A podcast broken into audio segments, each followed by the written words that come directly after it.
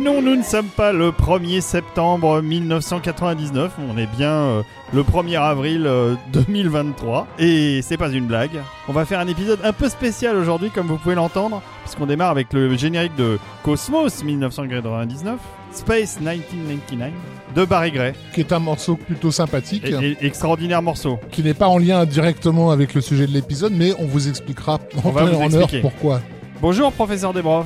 Bonjour mon ami, Bonjour Rafik. Bonjour David. Je me lasse pas de ce thème que je trouve absolument merveilleux. qui est aussi merveilleux que nos êtres de lumière, nos Bien contributeurs. sûr, le cher tipeur, euh, En tout cas, ceux qui soutiennent cette émission, qui lui permettent même d'exister, qui l'enfantent, sans eux nous n'existerions même pas. nous n'existons pas. Dès l'instant où ils arrêtent d'écouter cette émission, nous disparaissons dans le néant. Voilà, et donc on va peut-être disparaître après cet épisode parce que il faut quand même être honnête, euh, vous arrivez régulièrement à nous écouter pour entendre, euh, disons, le meilleur de la musique de film. Aujourd'hui, ce sera pas ça. Ça sera le Pas pire. vraiment. Alors, est-ce que c'est le pire ou est-ce que c'est le meilleur du pire C'est Ou la le question. pire du meilleur Bah, pour certains morceaux, moi je trouve que c'est le meilleur. Mais euh, bon, on va y revenir film après film. Mais il y a certains Voilà. morceaux, vous allez trouver que je suis pervers, mais. Non, non, non, mais moi aussi. J'adore. On a fait une sélection de choses qui sont, pour dire ça avec un langage d'aujourd'hui, qui sont parfois problématiques. C'est ça. qui musicalement sont pas forcément des grandes compositions, ça veut pas dire qu'on n'a pas de la sympathie, voire de l'amour profond pour certains des morceaux qu'on a choisis. Pas tous. Il y a aussi des trucs bien pourris, vraiment pourris. Euh, Mais globalement, c'est des choses qui sont sympathiques et qui sont souvent signées par des grands noms. Exactement. L'idée au départ était de, de faire une émission, on va dire, sur les nanars musicaux qu'Olivier avait euh, gentiment proposé de baptiser Total Crass. Pas mal. En référence, en fait, à des, à des morceaux généralement un peu honteux, embarrassants, mais que pour une raison un peu perverse, on aime bien. Ça sera totalement subjectif, évidemment. Évidemment. Euh, on n'a pas prétention à dire que ça, c'est la, la voie à suivre et ça, c'est la voie à éviter. C'est juste des, des morceaux auxquels on est attaché euh, sentimentalement. Professeur, tu, tu me disais que cette fois-là, il faudrait qu'on déroge à notre règle. Habituellement, on ne parle pas sur les morceaux, mais là, on, on va peut-être se permettre quelques commentaires. Je pense qu'on peut, on va voir à l'usage, mais je pense que oui, ça se justifie très largement. Ça va être une émission un tout petit peu plus détendue, raison pour laquelle Olivier est en train de manger un granola tout en parlant dans son micro et moi je l'entends d'ici. Ça s'entend. C'est bon. Très, euh, très bon les granolas. Mais c'est vrai C'est- que mais c'est- un épisode totalement agressif en fait. Oui. Avec granola, euh, avec le verre de lait, avec tout. Tout ça n'explique pas pourquoi on a démarré avec Barry Gray et ce sympathie. Eh ben, euh, déjà parce que on a dit qu'on y allait chronologiquement, comme on a l'habitude de le faire, dans notre mémoire. Elle remonte à l'époque où on regardait Cosmos 99 sur TF1, Sur un écran 4 tiers cathodique. noir et blanc. Ah, noir et Moi, blanc, j'avais oui, du noir et blanc. C'était un Ouais, télé ouais. Avia. Ouais, moi aussi, c'était noir, noir et blanc. Quand on les revoit en couleur, on se rend compte qu'à l'époque, la première saison en tout cas, elle était quand même très monochromatique. Donc c'était pas extrêmement gênant. Voilà, une série très sympathique dont on aura Magnifique. certainement l'occasion de vous reparler Bah oui, parce qu'il faudra qu'on quand on reparle fera de un épisode sur les séries télé. Et peut-être quand on reparlera de Barry Gray, parce que cet homme-là est un compositeur incroyable. Pourquoi Cosmos 99 Parce que c'était une coprode italienne et qu'il y a eu euh, un certain nombre de films longs métrages sortis au cinéma qui ont été faits à partir des épisodes de la série. Il y en a eu quatre euh, en langue anglaise qui ont été diffusés un peu partout dans le monde. Je crois pas que ce soit sorti en France. Et donc il y a aussi eu un montage qui a été fait en Italie à partir de trois épisodes qui sont Breakaway, Ring Around the Moon et Another Time, Another Place, qui ont été euh, remontés pour constituer un film d'une heure et demie qui a été non pas mis en musique par euh, la musique composée par Barry Gray pour la première saison, mais mis en musique par un grand compositeur italien qui s'appelle Ennio Morricone. Et l'approche de Morricone, euh, c'est pour ça qu'on a mis un peu de Barry Gray pour commencer, elle est quand même sensiblement différente. Et on va maintenant écouter ça. Donc ce qu'on va entendre, c'est normalement, ça sert à illustrer ce qu'on entendait. Oui, et puis pour ceux qui veulent jeter un œil et qui ne connaissent pas euh, Cosmos 1999 ou Space 1999, allez voir sur YouTube. Il y a les épisodes sont en entier quasiment euh, tous euh, disponibles. Ouais, puis c'est vachement bien. Et euh, la musique de Barry Gray va très très Ah, bien avec la série. C'est vraiment une musique exceptionnelle, euh, globalement, ce qu'il a fait sur la saison 1. Exactement, parce qu'il n'était pas sur la saison 2. c'est- C'est hors norme par rapport à ce qui se faisait à l'époque. Et, et donc voilà le travail de Monsieur Morricone.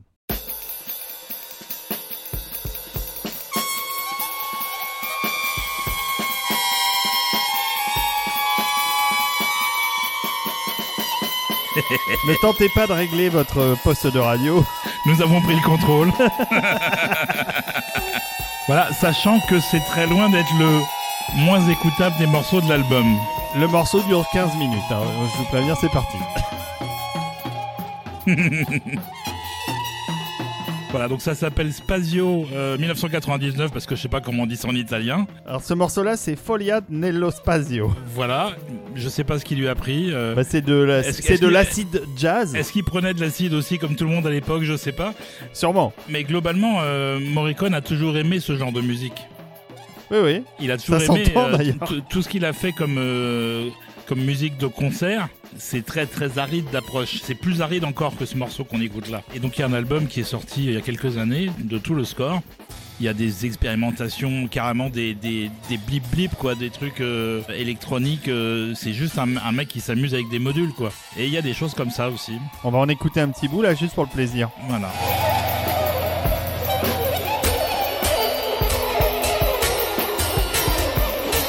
Vous qui pensiez tout connaître de Ennio Morricone, J'ai pas vu le montage euh, qui a été fait pour l'Italie. ah, ça vaudrait mais le coup quand ça même. sonne quand même particulièrement inapproprié vu ce qu'on connaît de la série. Ça se trouve, c'est très bien. hein.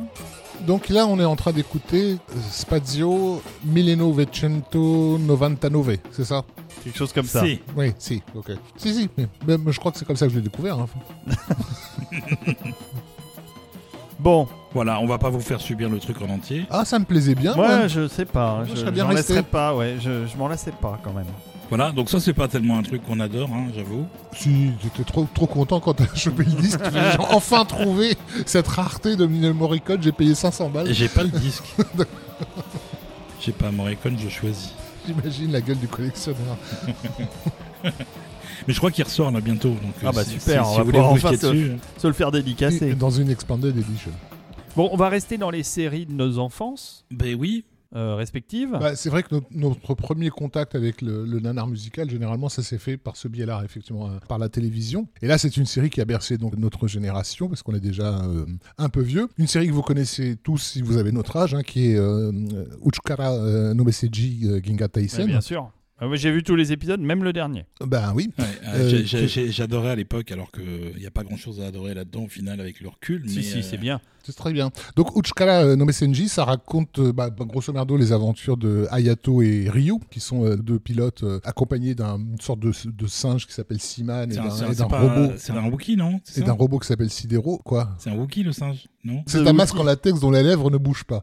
Voilà, et il s'appelle Seaman. Et, Et qui, il fume et qui des- fume le cigare. Fume Voilà. le cigare. Donc Voilà. ceux qui connaissent, avec les noms, ont déjà reconnu ce que c'est. bah oui, bien série. sûr. Il s'agit bien sûr de Sankukai, Sankokai. dont je crois que c'est. C'est la bataille. Je, mais je, je crois surtout que c'est un titre français, en fait. C'est- oui, un titre Voilà. français. C'est-à-dire, ils ont dû, j'imagine trop le brainstorming. euh, voilà. Est-ce qu'on appelle ça Xing Chong Tang Tang ou Sankukai Bah, ça, ça résume un petit peu la façon qu'on avait travaillé à l'époque en France par rapport à, aux productions, euh, qu'elles soient japonaises ou chinoises. Mais donc, du coup, euh, on a eu euh, un 45 tours qui est sorti euh, de la série. hein, Alors, que- vous savez que les 45 tours de générique de série télé sont vraiment une, une spécificité française. Oui. On est le pays où il y a eu le plus de 45 tours édités des génériques de série télé. C'est vraiment un truc très français. Et d'ailleurs, euh, Ayam Sa- Sabon, Aïm Sabon. Aim Sabon, j'arrive jamais à prononcer, a fait sa fortune euh, sur les génériques euh, des séries animées euh, dont il avait produit les disques. Et euh, s'il a pu euh, créer euh, les Power Rangers au début des années euh, 90, c'est parce qu'il avait fait fortune dans les 45 tours de musique de générique de séries télé. C'est incroyable cette histoire. Avec Bref. des- avec des chanteurs aussi remarquables que Noam et des gens comme ça. Exactement, sauf que là, pour San Kukai, c'est un grand nom de la musique française. C'est deux grands noms de la musique. Oui, qui ne française. se sont pas cachés de faire ce genre de choses, quoi. Deux grands auteurs, euh, compositeurs français, Didier Barbelivien et Eric Chardon. Exactement. Je pense en tout cas que le morceau leur appartient, puisqu'il était sur le 45 tours français, et que la musique de la série en général, pour toutes les séries de la fin des années 70, on avait tendance à dégager l'essentiel du score euh, tel qu'il était enregistré au Japon pour le remplacer par un truc bien local. quoi. Donc Barbelivien, qui était donc un parolier très célèbre de l'époque, pour ceux qui n'ont pas connu, et d'ailleurs les paroles de la chanson en témoignent, puisque donc elles disent sans Kukai, sans Kukai, c'est la bataille, c'est la bataille. Merci à Didier Barbelivien pour ce moment inégalé dans la poésie française. Mais il fallait trouver la bonne rime. Mais en tout cas, c'est la bataille. Euh, et ça, c'est important de dire c'est la bataille, parce que qui dit c'est la bataille dit c'est la bagarre. Et qui dit c'est la bagarre dit c'est La la guerre.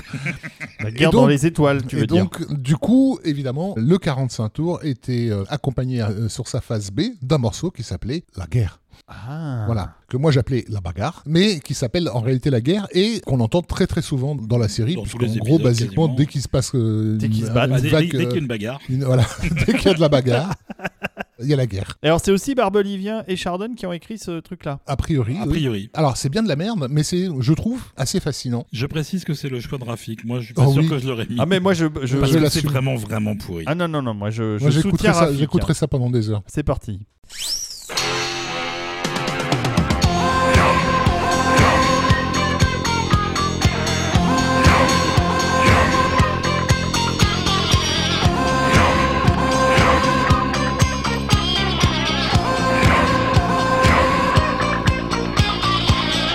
C'est dommage qu'on soit pas en vidéo parce que là, on danse en fait. Ah, mais moi, ça me rappelle tellement de souvenirs.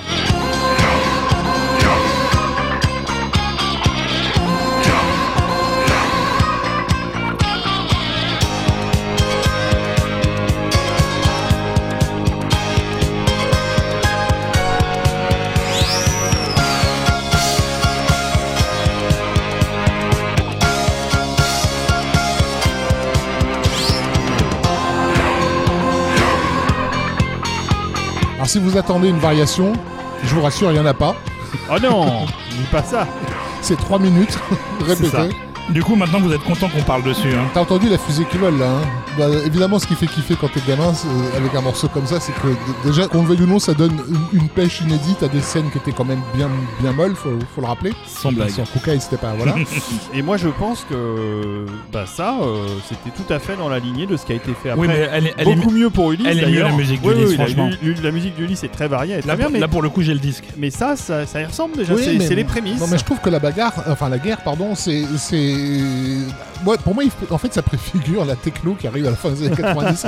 c'est, un truc répétitif complètement abruti, mais justement qui, par, par la force d'abrutissement, Mais te, ça marchait très bien te- avec te les donne envie d'entrer en, en transe. C'est Ça, clair, c'est clair que c'est très abruti. quand même. ça, tu mets une grosse, une grosse base dessus, euh, t'en, t'en fais, t'en fais un tube trans. hein. Un petit fun fact sur euh, Son Kukai, c'est que c'est inspiré euh, au départ d'un long métrage qui s'appelait Les évadés de l'espace en France de Kinji Fukasaku, qui n'est pas un inconnu, qui a fait pas mal de films de genre euh, à l'époque et qui a été fait en 78 pour euh, embrayer dans le succès de Star Wars euh, et qui est en gros une sorte de pseudo remake de Star Wars Et comment s'appelaient les avec, avec du kung-fu.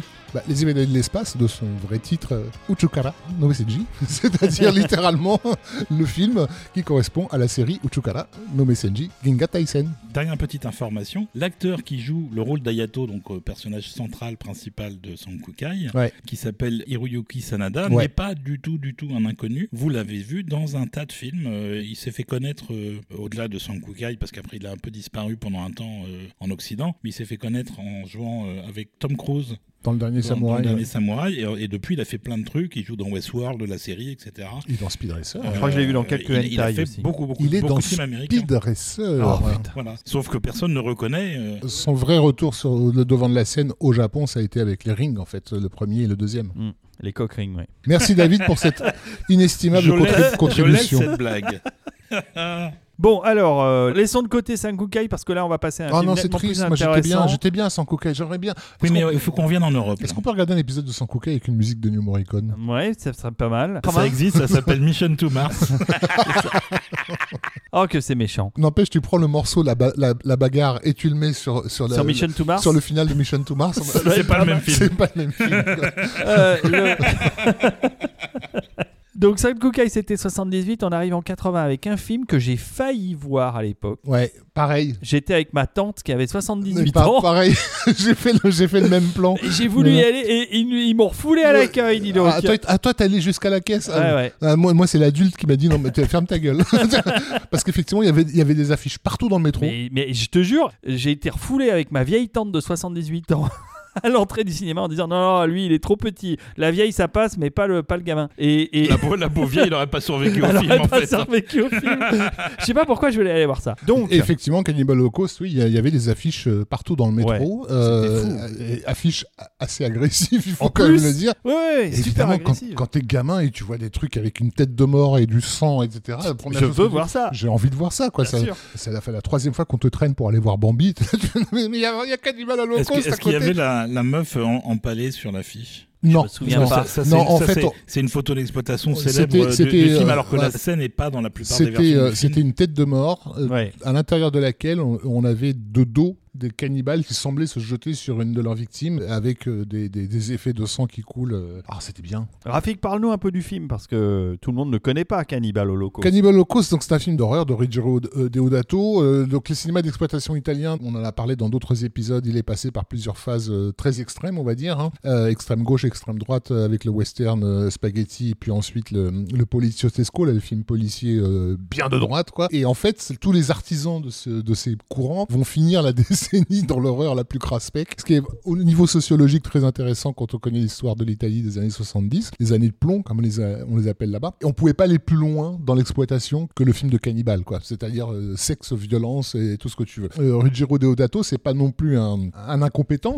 Euh, c'est déjà un excellent artisan, mais c'est surtout un mec qui a été formé auprès de Roberto Rossellini. Et donc vraiment, on est en plein dans, la, dans le néoréalisme italien, euh, etc. Il décide d'utiliser les techniques apprises euh, sur les, les tournages de films néoréalistes pour les appliquer à ce film-là, qui, contrairement à, à- à sa légende, n'est pas le film auquel on s'attend. En fait, c'est un film très politique, Cannibal Holocaust, puisque ça raconte l'histoire d'une équipe de télé qui a à sa disposition un film retrouvé, donc enregistré par une équipe qui est, euh, qui est partie en Amazonie en, en expédition. Cette pauvre équipe a été la victime de, de Cannibal. C'est ça, c'est en fait c'est le premier fun footage véritablement. C'est un fun footage, tout à fait. Lorsque j'ai interviewé euh, à la fin des années 90 les réalisateurs du projet Blair Witch, euh, ils m'ont confirmé que leur principale influence, c'était Cannibal Holocaust, en fait. Oui, et d'ailleurs, la campagne promo du film à l'époque a beaucoup joué là-dessus parce que pendant un temps, et moi je me souviens que j'étais gamin, le film me fascinait, je l'ai évidemment pas vu à l'époque, je l'ai vu un peu plus tard en, en vidéo, mais il se disait euh, dans les cours d'école Que c'était que vrai. c'était euh, C'est vrai. C'est vraiment un film qui avait été trouvé euh, sur un cadavre de, de caméraman dans un pays cannibale, quoi. Et donc, bah, de- tout le film consiste en, en- en ce, ce- le, le comité de télévisuel qui se demande qu'est-ce qu'ils- est-ce qu'ils doivent diffuser ce, ce film ou pas. Et donc, pour ça, ils sont obligés de le regarder et ils le regardent par petits bouts. Et donc, pour le spectateur, c'est l'occasion de découvrir progressivement l'aventure dramatique de ces explorateurs. c'était pas mal, euh, être si je me souviens. En réalité, c'est un bon film. hein. Ouais, voilà. Mais c'est vrai que c'est déstabilisant pour les gens qui pensent que c'est un festival de gore non-stop du début à la fin, de, dé- de- de découvrir qu'il y a plein de scènes qui se passent dans des bureaux avec des gens qui discutent, dont c'est avec des, des- presque de la philosophie. euh, Déjà, déjà, puis en plus, le gore est pas vraiment un gore ultra réaliste, c'est un gore italien très très excessif, euh, avec des effets spéciaux un peu approximatifs. Ah, il y a un découpage de quéquette qui était assez Alors, réaliste. moi, j'ai jamais acheté la découpage de la quéquette.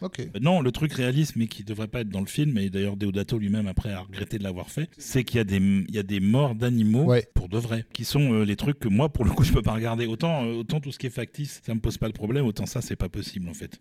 Il y a un dépeçage de tortues effectivement assez, assez gorace. Euh, mais bon, le, le fait est que le film a eu un impact euh, bien réel à, à un point tel que euh, il y a eu un- une sorte de, de procès en fait qui a été mis en place parce que le film était interdit. euh, il y avait des rumeurs comme quoi il y avait du snuff dans, dans, Ouais. dans- dans le film. Donc il a fallu que faire venir des comédiens dans des cours de justice pour qu'ils puissent témoigner du fait qu'ils étaient vivants et donc on les avait pas mangés.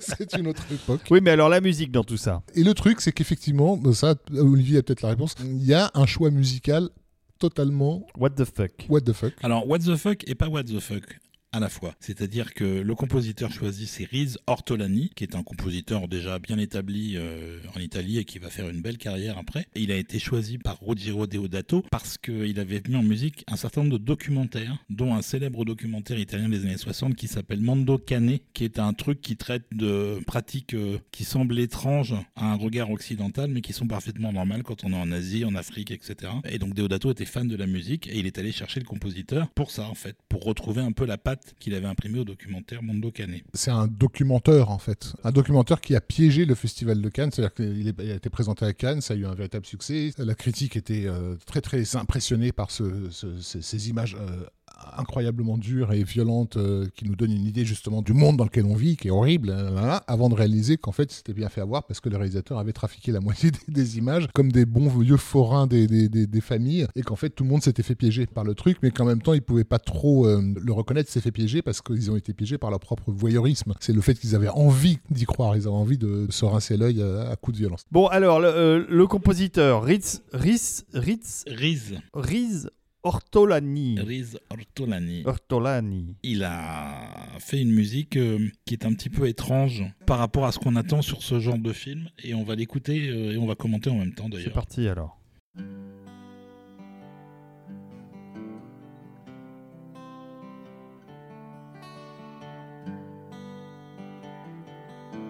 C'est joli. C'est très joli.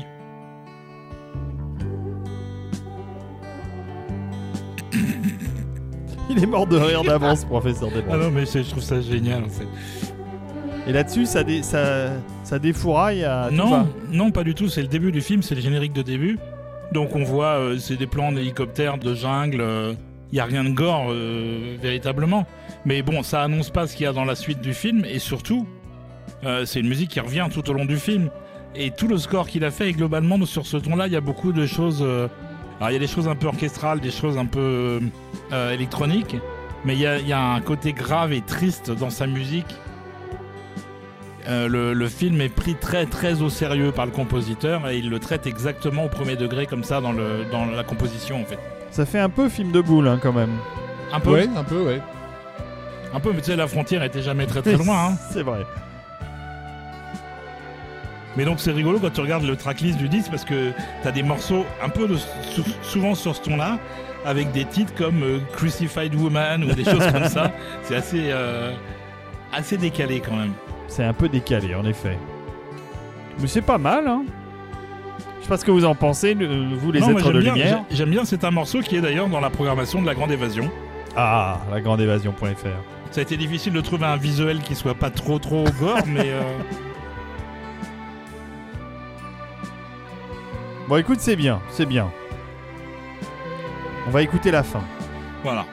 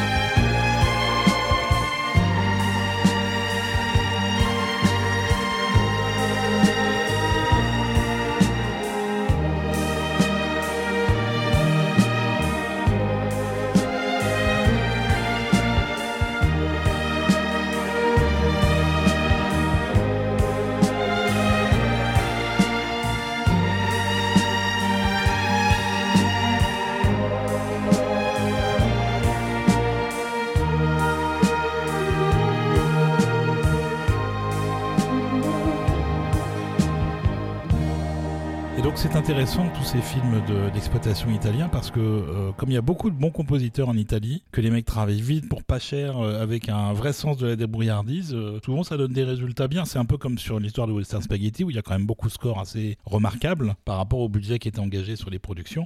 Bah ça, ça s'applique aussi aux trucs un peu plus horrifiques de la fin des années 70. Il y a des choses très bien. Pas Bien toujours, sûr, hein. bien sûr. Bah, euh, on parlait du film de cul euh, La série des Black Emmanuel de Nico Fidenco, il y a des trucs superbes dedans. et, les, et les, les scores de Gorager qui sont excellents Bien euh, dans, sur les films. Mais euh, par contre, il tas est de pas du tout italien. Non, non, ce que je- il est français. Non, ce que je voulais dire, c'est que c'est pas parce qu'on est dans du film euh, Z, X ou euh, de l'exploitation italienne qu'il n'y a pas des bons scores. C'est ça. Et il y avait encore en plus à l'époque le budget suffisant pour avoir un petit orchestre. Et ça, ça donne aussi une patine en plus euh, qui est absolument impossible à obtenir avec des synthés. Quoi. Mais bon, on va laisser le, Ah oui, alors on va le, faire le nanar derrière nous. On, on va, va faire un- les blockbusters un peu. Un grand écart, mais alors monstrueux. On va, on va, Pas du tout. On va enjamber l'Atlantique euh, pour se retrouver aux États-Unis en 1983 avec une petite production de science-fiction qui s'appelle Le Retour du Jedi. Oui, le retour du Jedi, mais on a besoin quand même d'une mise en contexte pour les gens qui n'ont pas vécu cette époque euh, merveilleuse. Un peu avant la sortie du retour du Jedi, euh, en septembre 1982, démarre à la télévision française une émission qui, qui va marquer hein, des, des- des générations de fans de, de Space Fantasy, qui s'appelle Jim Tonic,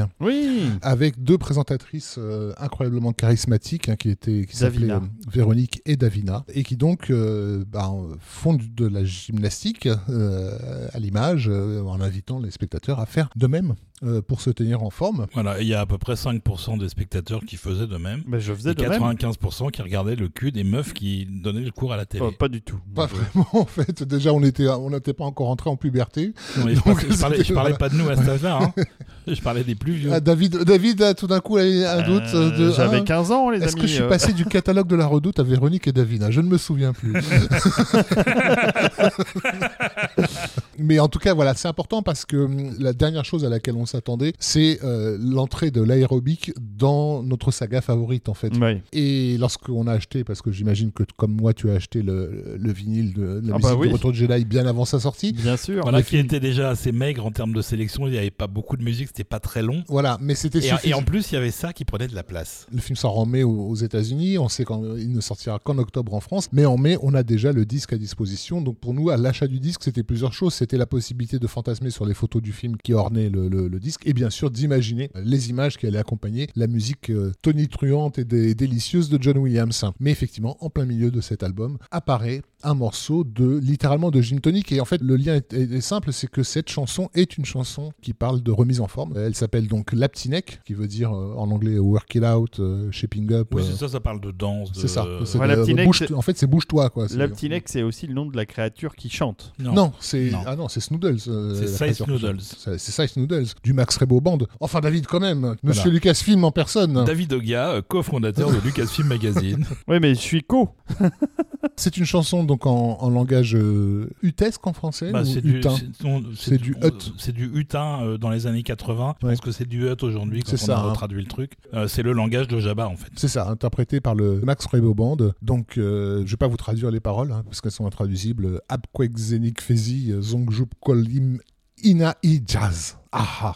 On écoute la Ptinec Mais il y a une traduction qui existe. Ah, il existe une oui, traduction. oui, oui, je l'ai. Super. My body heat is rising. Le- Voilà. le- le- le- Ma température de mon corps est en train voilà. d'augmenter. My soul is sympathizing. Me- Mon, mon âme, euh, oui, je euh, sais pas, c'est- c'est- est, en, est en harmonie avec mon se, corps. se met en voilà. harmonie, voilà. A loving mind is coming. Un esprit d'amour euh, arrive. So I'm shaping up and walking out. Et donc, je me- je m'entraîne. Je m'entraîne et je, voilà. me- Ouais, je c'est fais du, je fais du gym tonic. Voilà, donc ce, ce Baudelaire que nous venons de traduire a été écrit par Joseph Williams, fils du compositeur John Williams, qui lui-même a pas mal œuvré dans, la, dans le pop rock puisqu'il a chanté sur pas mal d'albums du groupe Toto. Et donc eh ben, il a participé à ce, ce film que son père mettait en musique de cette manière-là.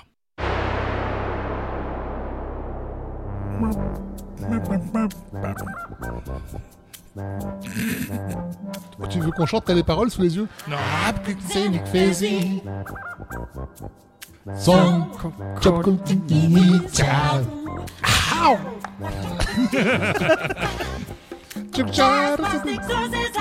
elle, elle parle trop vite. Jer Witester Movie. Guibin Enogum Ezenom. Ah bah oui, la petite accepte no fun. Allez, c'est parti David. Plus haut les genoux, plus haut.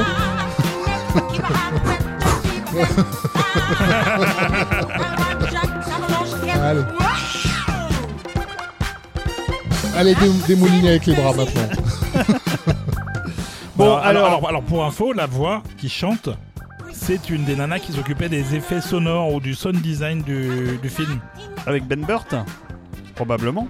qui a donné sa voix au personnage. Elle chante bien. hein. Oui. Ça devait pas être évident à faire. Voilà, sachant que la musique a quand même été signée par John Williams. Ah bah oui, oui. Ça n'est Ouais. pas lui qui a fait les arrangements, Alors, mais euh, je vous rappelle qu'il avait fait euh, quelques temps avant euh, ce film euh, très étrange sur des androïdes euh, Hard Bips qui sort en 81, donc c'est quand même 2-3 ans avant, mais il y a déjà ces sonorités euh, dans Hard Bips. Il y a déjà ces. ces, ces C'est quand sons. même pas vraiment disco. Ah non, non, Hard Bips, hein. non, mais il avait déjà les, les sons dans son synthé. Ah oui, ça. Mais bon, c'est vrai que quand on a un album euh, Ah non, de mais il y, a- Star Wars, il y a- il y a du cuivre là derrière. C'est Attention, vrai, hein, c'est c'est vrai. pas du synthé.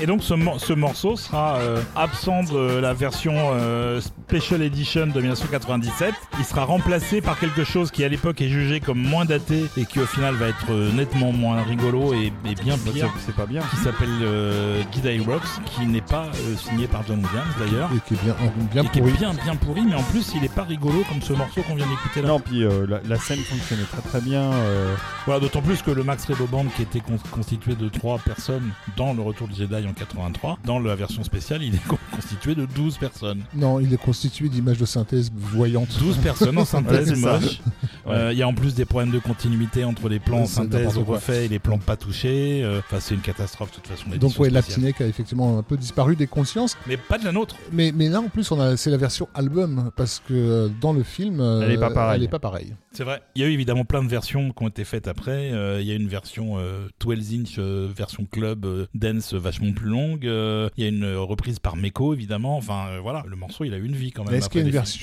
version techno-trans de Laptinec Bah, c'est bien possible. Je pense que ça se trouve en fait si Ouais, tu cherches bien vraiment. possible. Donc, Moi, il j'ai faut- pas il eu faut- la il force, faudrait qu'on euh, sorte un, un- un 45 tours avec d'un côté la bagarre et de l'autre Laptinec en version techno-trans. Moi, je suis sûr qu'on fait un carton. Euh, en tout cas, on a bien souffert. C'est un album qu'on mettait régulièrement sur nos platines. Ouais, puis c'est c'est clair que s'il y a un morceau à ne pas mettre sur la version courte de l'album, c'est bien celui-là, quoi. Mettez-nous 5 minutes de score en plus à la place. euh, Bah non.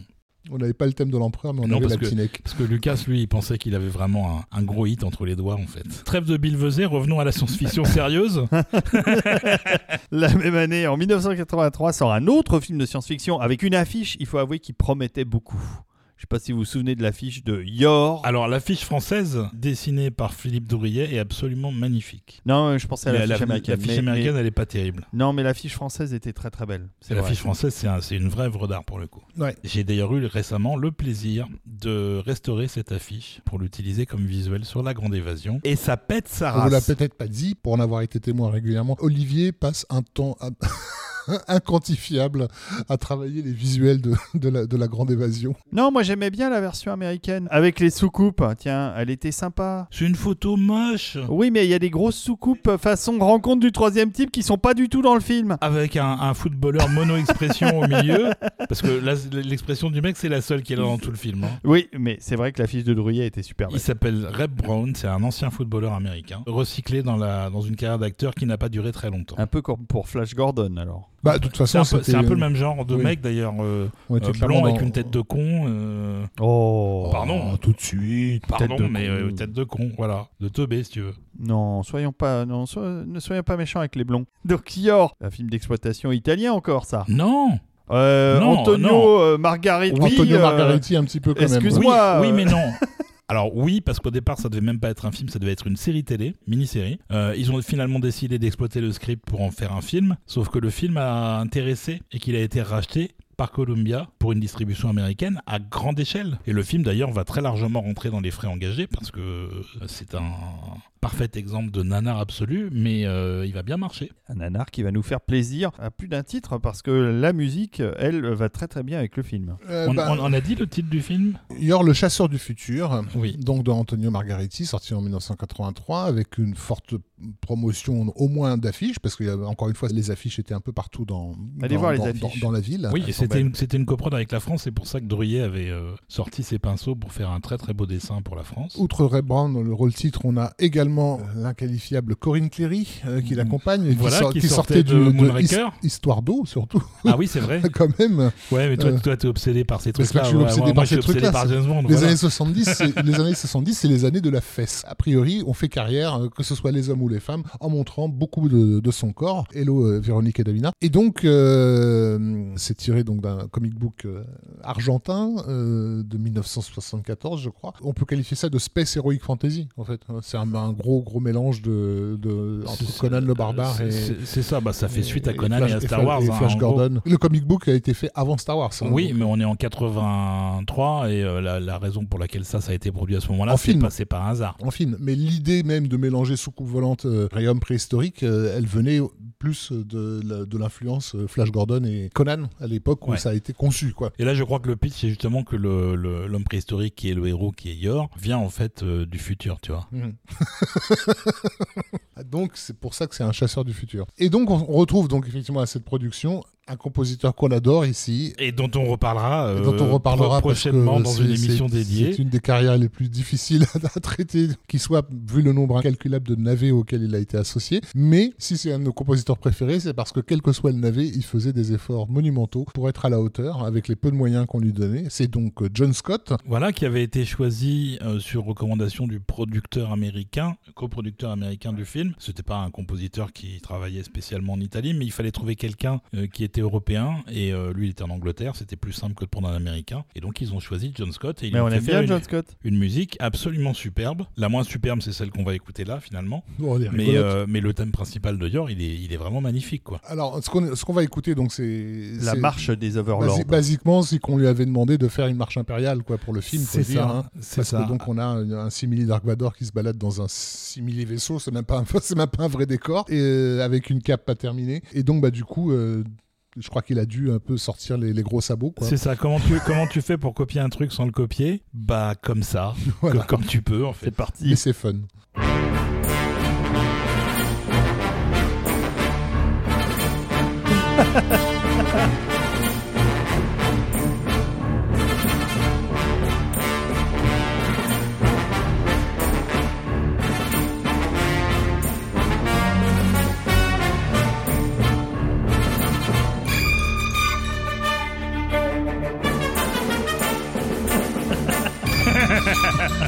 vous- Vous avez pas l'image, hein, mais on, a, on est un peu en train de faire les cons derrière le micro. Ah oui, non, c'est pas du tout, du tout inspiré par euh, le thème de l'Empire, mais on dirait une version circus, quoi. Mais clairement, C'est- là c'est la danse des pachydermes. C'est ça. Mais attention, John Scott est très fier du travail qu'il a fait sur le film. Il pense qu'il améliore le film. Ce qui est peut-être vrai parce que c'est euh, la seule chose véritablement valable dans ce projet. Exactement. Quoi. Ceci dit, euh, il s'est quand même plaint que les meilleures parties de sa musique aient été dégagées euh, C'est ça, du film. parce que Parce que justement trop c'était- subtil. C'était un peu trop traditionnel pour euh, les producteurs italiens et ils ont euh, remplacé une grande partie de ce que John Scott a fait, euh, qui est heureusement sorti en disque. Ouais, par du, du synthé bien bien. Par, euh, par du gros synthé qui tâche, euh, des non moins tâchants euh, Guido et Maurizio De Angelis. Tu les aimes beaucoup ces deux-là. hein. Putain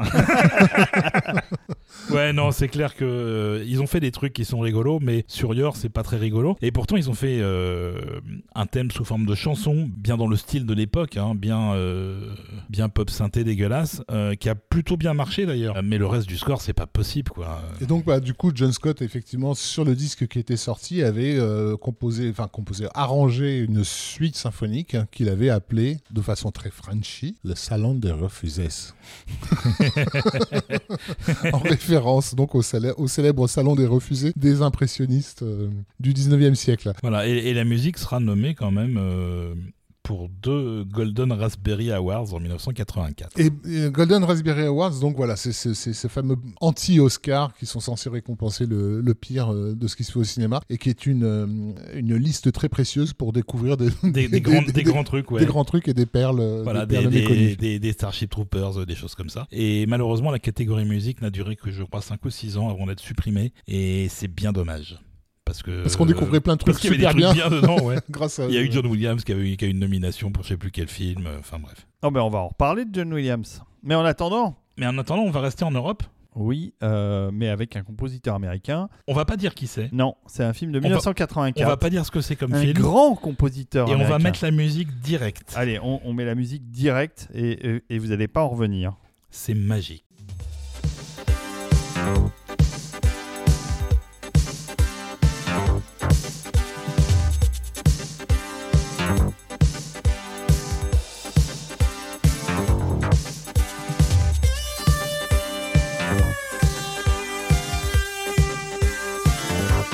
Moi, ces sonorités de DX7, euh, j'adore. D'ailleurs, je fais encore appel aux êtres de lumière. Si vous avez un DX7 à vendre, prenez. Pas cher. Ça vaut une fortune maintenant.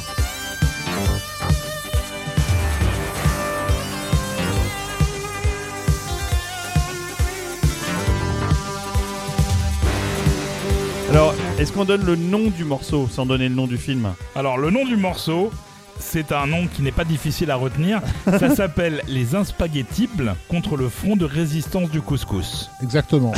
Ça n'est pas rien. non, non, mais c'est C'est un grand film français. C'est un grand film français. Un grand réalisateur Avec surtout. euh, donc une actrice que nous retrouverons dans Gladiator, l'associé du diable basique de McTiernan, Tout à fait. avec l'acteur réalisateur du Tombeur de Sedan euh, et de Dr. Jerry and Mr. Love, et donc, bah, par la force des choses, le compositeur de Retour vers le futur. Mais oui, La- l'année où il a composé Retour vers le futur. Non, non. L'année où il a enchaîné juste après sur euh, le pre- premier film avec Robert Zemeckis qui était à la poursuite du diamant vert. D'ailleurs, avec un score qui ressemble un peu, hein. Ça, c'est ju- juste avant. J'ai fait référence à Connie Nielsen, qui donc joue dans le film, à Jerry Lewis, qui bien sûr euh, a le rôle principal du film, et donc à Alan Silvestri, qui est le compositeur de ce film, dans lequel on retrouve également Marthe Villalonga, Jackie Sardou, C'est gé- qui sont géniaux. voilà. Sophie Favier, Ce titre de film, c'est quoi? Par où t'es rentré? On t'a pas vu sortir. Une comédie donc de Philippe Clair qui est sortie en 1984. Donc Philippe Clair hein, dans, sa- dans sa, qui, est- qui est clairement l'homme qui a découvert Alan Silvestri. Bah, hein. en tout cas, c'est ce qu'il c'est ce qu'il raconte dans ses mémoires, puisqu'il consacre un petit chapitre à, à Alan Silvestri, en disant, alors désolé Philippe, hein, je- je vais essayer d'imiter ta voix, Steven Spielberg, il m'a volé mon compositeur. Parce qu'effectivement, bah oui, euh, il avait le compositeur qui ensuite allait faire des productions Spielberg. Voilà, mais oui, Mais ça, ce- ça ce- pique un peu les oreilles. Non, c'est génial. J'adore ce score. C'est tellement années 80. Ça annonce clairement à la poursuite du diamant vert. Vraiment. Et surtout, ça rappelle ce que faisait Silvestri avant, c'est-à-dire qu'il vient de la télé. Et à l'époque, il a surtout beaucoup travaillé sur la série Chips, qui était exactement ce Dans genre de musique en esprit, fait. oui. Je vous propose, il reste 50 secondes de musique. Je vous propose de, de- de ne pas parler, d'écouter. C'est trop beau. Voilà, j'ai enlevé mon casque.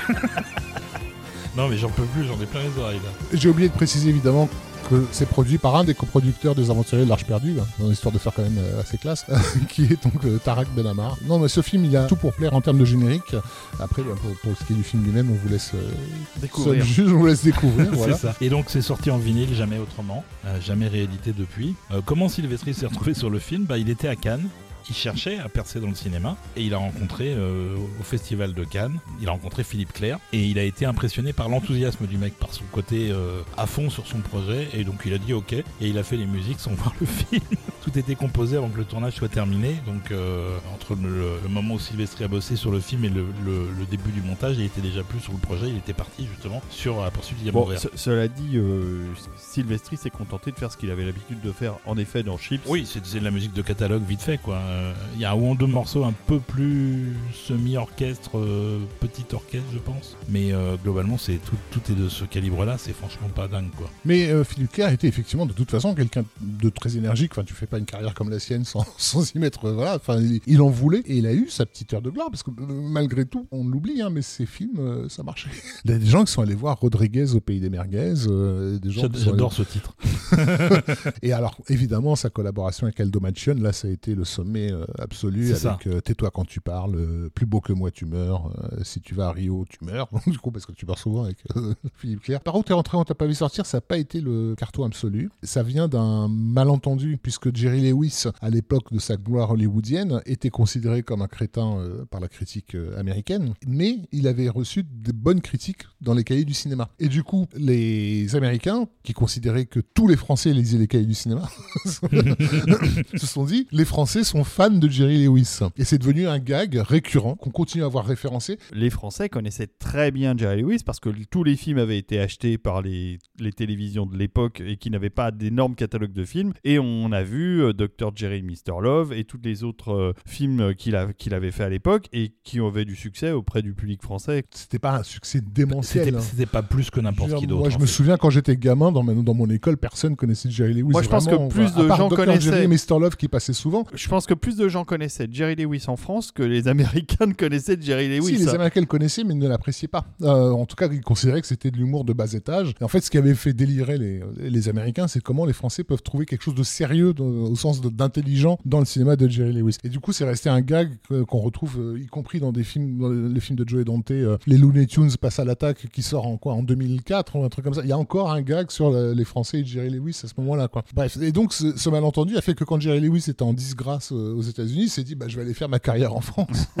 et donc bosser du coup avec Philippe Clair. Et il, a- il en a fait d'autres. hein. Il en, a Je fait un, il en a fait un autre, ouais. Mais ce qui est marrant, c'est que quand on demande à Sylvestri comment ça s'est passé, euh, il dit qu'il se souvient pas trop. Contrairement à Tout ce que tout s'est à- passé si vite. Contrairement à ce que dit Philippe Clair dans ses mémoires, qui dit qu'il a une relation très longue durée avec Alan, c'est un très bon ami, gna, gna. Il faisait sombre, il y a eu un éclat lumineux. Et quand on demandait à Jerry Lewis, après coup, une fois qu'il était retourné aux États-Unis, si un jour ces deux films qu'il a fait en France sortiraient là-bas sur le territoire américain, il disait tant que j'aurai le mon mot à dire sur l'exploitation des films, ça ne verra jamais le jour aux États-Unis, il n'en est pas question. Donc tout le monde était au clair sur la qualité du résultat fini. Au clair sur Philippe Clair. Sauf, sauf Philippe lui-même, voilà. Bon, on avance, on avance les amis parce que eh, le temps passe vite. Là, un petit film un peu plus Oh sérieux, un peu plus médiéval. Alors moi j'ai un vrai problème avec ce film-là, justement, c'est la musique, alors on va en parler. C'est-à-dire que j'attendais beaucoup de ce film qui est sorti en 1985, avec un casting qui me faisait délirer, Clairement. avec, avec euh, un réalisateur que j'adorais, et je vais voir le film, et là... Le film, ça s'appelle Lady Hawk, signé euh, Richard Donner, avec Rutger Hauer et Michel Pfeiffer. Et ça démarre comme ça.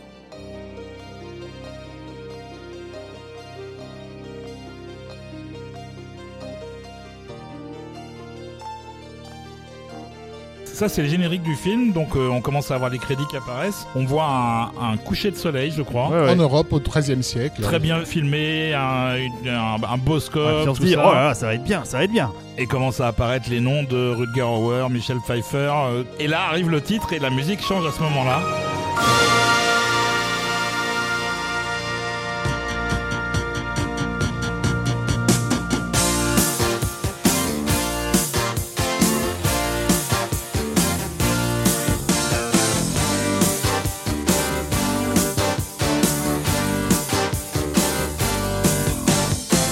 Là on se dit mais qu'est-ce que c'est que Et ce là c'est truc Champs-Élysées de Michel Drucker. Littéralement. Aïe, aïe, aïe, aïe, aïe. Voilà. Le film de chevalier quoi. Oui, c'est Champs-Élysées. Aïe aïe aïe. Comment gâcher un film qui est au bout du compte un film pas mal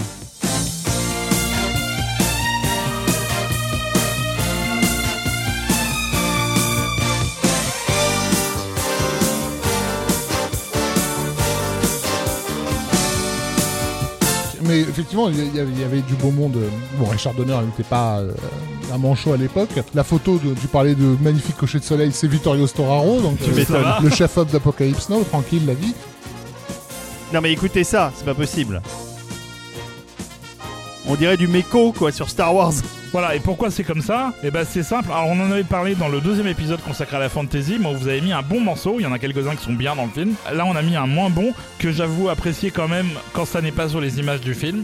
Sur le film, c'est pas possible, mais euh, hors film, ça va. Et simplement, euh, Richard Donner, quand il faisait la tournée d'Europe pour chercher des décors où tourner le film, euh, était en voiture et écoutait en boucle du Alan Parsons Project. Et quand il s'est agi de mettre la- le film en musique, il a gardé en tête la musique qu'il écoutait dans la voiture en voyant les décors. Il s'est dit, on va prendre Alan Parsons. Et donc, ils sont allés chercher Andrew Powell, qui était un des membres du groupe. Je me trompe ou c'est la même année qu'est sorti Legend avec euh, le, le petit score de Jerry Goldsmith? C'est la même année, oui. Et donc tu vois d'un côté t'as Legend de Goldsmith et puis de l'autre Oui, t'as enfin, Hawk, aux. États-Unis, t'avais les gens de Tangerine Dream. C'était pas mieux non, Non, plus, c'était même pire. L'autre film directement en lien avec Lady Hawk, c'est euh, c'est un film qui s'appelle La chair et le sang, sur lequel euh, Rutger en a fait baver à Paul Verhoeven, euh, justement parce qu'il était sur Lady Hawk en même temps et que euh, il considérait que c'était son grand projet euh, hollywoodien et qu'il rendait service à euh, Verhoeven sur son petit film de merde euh, européen. Donc il le prenait de, de- de très haut et, et Verhoeven, très agacé évidemment, de dire euh, retourne-y là, à, à ton, à ton- à ton film crétin américain où tu joues un aigle ou je sais pas quoi.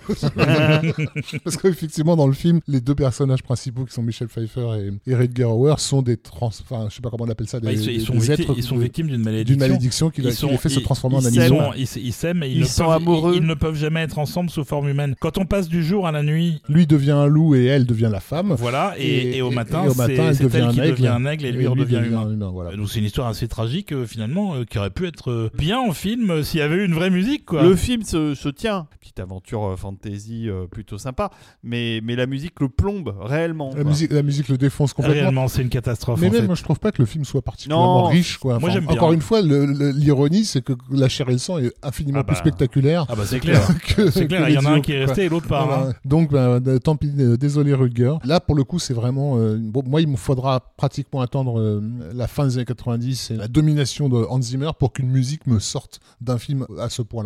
Pour revenir au réalisateur, à Richard Donner, c'est vraiment son époque où il faisait un film bien, une merde, un film bien, une merde. Il enchaînait. Généralement, si tu regardes sa filmo, il ratait un film sur deux. J'aime pas les films de Richard Donner. Ah, mais par contre, une pas fois, mal. sur, une fois sur deux, ça cartonnait. Effectivement, il faisait les Goonies, il faisait l'arme fatale, il faisait ce genre de trucs. Et il a fait des films qui sont restés marquants euh, dans la pop culture. euh, Tu dans penses au remake 80. de- du Francis Weber avec Richard Pryor, c'est ça? Par exemple. Le jouet. Oui.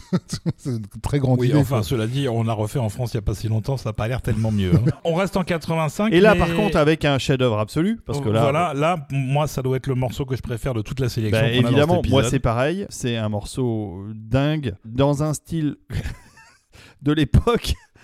Mais on peut pas faire plus années 80, on peut pas faire plus sonorité des années 80, et on peut pas faire plus putassier, on va dire que ça. Oui, sauf mais, que oui, mais sauf que c'est fait avec sincérité, C'est génial. pense, et surtout que c'est un morceau parfait pour faire du sport. Si vous faites de la muscu, de la salle de sport, Si vous c'est courez. c'est le morceau idéal. C'est- Alors, on peut, génial. on peut Ouais, dire ce que c'est, donc c'est c'est Rocky 4.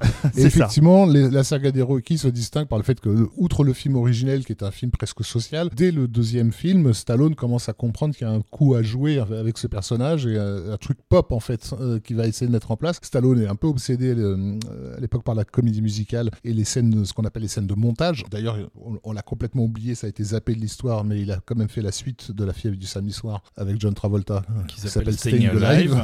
Là, vous en voulez des années 80, on va vous en faire bouffer. Ouais. Euh, et donc sur les Rocky, plus on avance dans la, dans, dans la chronologie et plus on a des scènes de montage. C'est-à-dire en gros, Voilà. 5 minutes de film où il n'y a que de la musique et Rocky qui s'entraîne. euh, Et là, c'est la scène de montage ultime. On parle deux secondes du, du compositeur parce que alors Vince Nicola, c'est pas un type qui a fait beaucoup de films. Non, alors c'est déjà, euh, bah, c'est un- c'est deux seuls crédits de film, je crois. Il en a plusieurs, mais, Mais il en euh, a d'autres que. Oui, oui, bien sûr, parce qu'il a travaillé sur Staying Alive, justement, c'est pour ça. Oui, mais pas comme compositeur de score. Mais il a coécrit euh, les chansons. Donc euh, pas a- comme compositeur de score. Non, non, non, mais il travaille déjà sur Staying Alive. Non, avec- je- moi, je, je, je considère pas les gens qui travaillent sur les chansons des films comme des compositeurs euh, à part entière sur le film. Sinon, on parlerait beaucoup de Jean-Jacques Goldman. Oui, mais enfin bon, là, c'était quand même dans une intention particulière. euh, De sur, faire des euh, chansons. Oui, mais ça correspondait au film. Oui. Qu'est-ce qu'il a fait en score? En score, il a fait Rocky 4 et, il a, et grâce à Rocky 4, il a enchaîné sur euh, le premier film des Transformers En animation. en animation qui s'appelle La guerre des robots. Donc il a bien fait deux scores. Et, et- et qui, re- et qui est un excellent score aussi. Euh, et après, il a fait euh, du jeu vidéo, euh, il a fait des albums solo euh, en tant que compositeur. Et euh, je pense qu'il a dû faire pas mal de pubs aussi. Il ne va pas être recensé dans, dans tout ce qu'il a fait en matière publicitaire. Mais c'est clair que pour le cinéma, il a fait deux films. Voilà. avec un nom pareil, effectivement, quand tu t'appelles Vince Nicola, t'es obligé de faire une carrière dans la pub. Quoi. Déjà, sa seule concurrente possible, c'était Pepsi Paloma. Quoi, ou un truc Oh. Bon, on, a, on va écouter donc, le training et- et montage. donc, on, on va écouter le training montage. C'est le seul Rocky euh, de la saga originelle, euh, puisque là on est au quatrième, il y aura encore deux films derrière. Euh, c'est le seul qui n'est pas mis en musique par Bill Conti, qui n'était pas dispo, parce qu'il était à fond sur Karate Kid à ce moment-là. Ah, il le, a le- bien le fait. pro- le premier ou le deuxième, je sais. Il a plus. bien fait. Il s'est retrouvé sur le film et il a fait le job. Et moi j'adore ce morceau. Moi aussi. Mais j'adore le score. Et d'ailleurs on va pas parler, on va l'écouter. Exactement.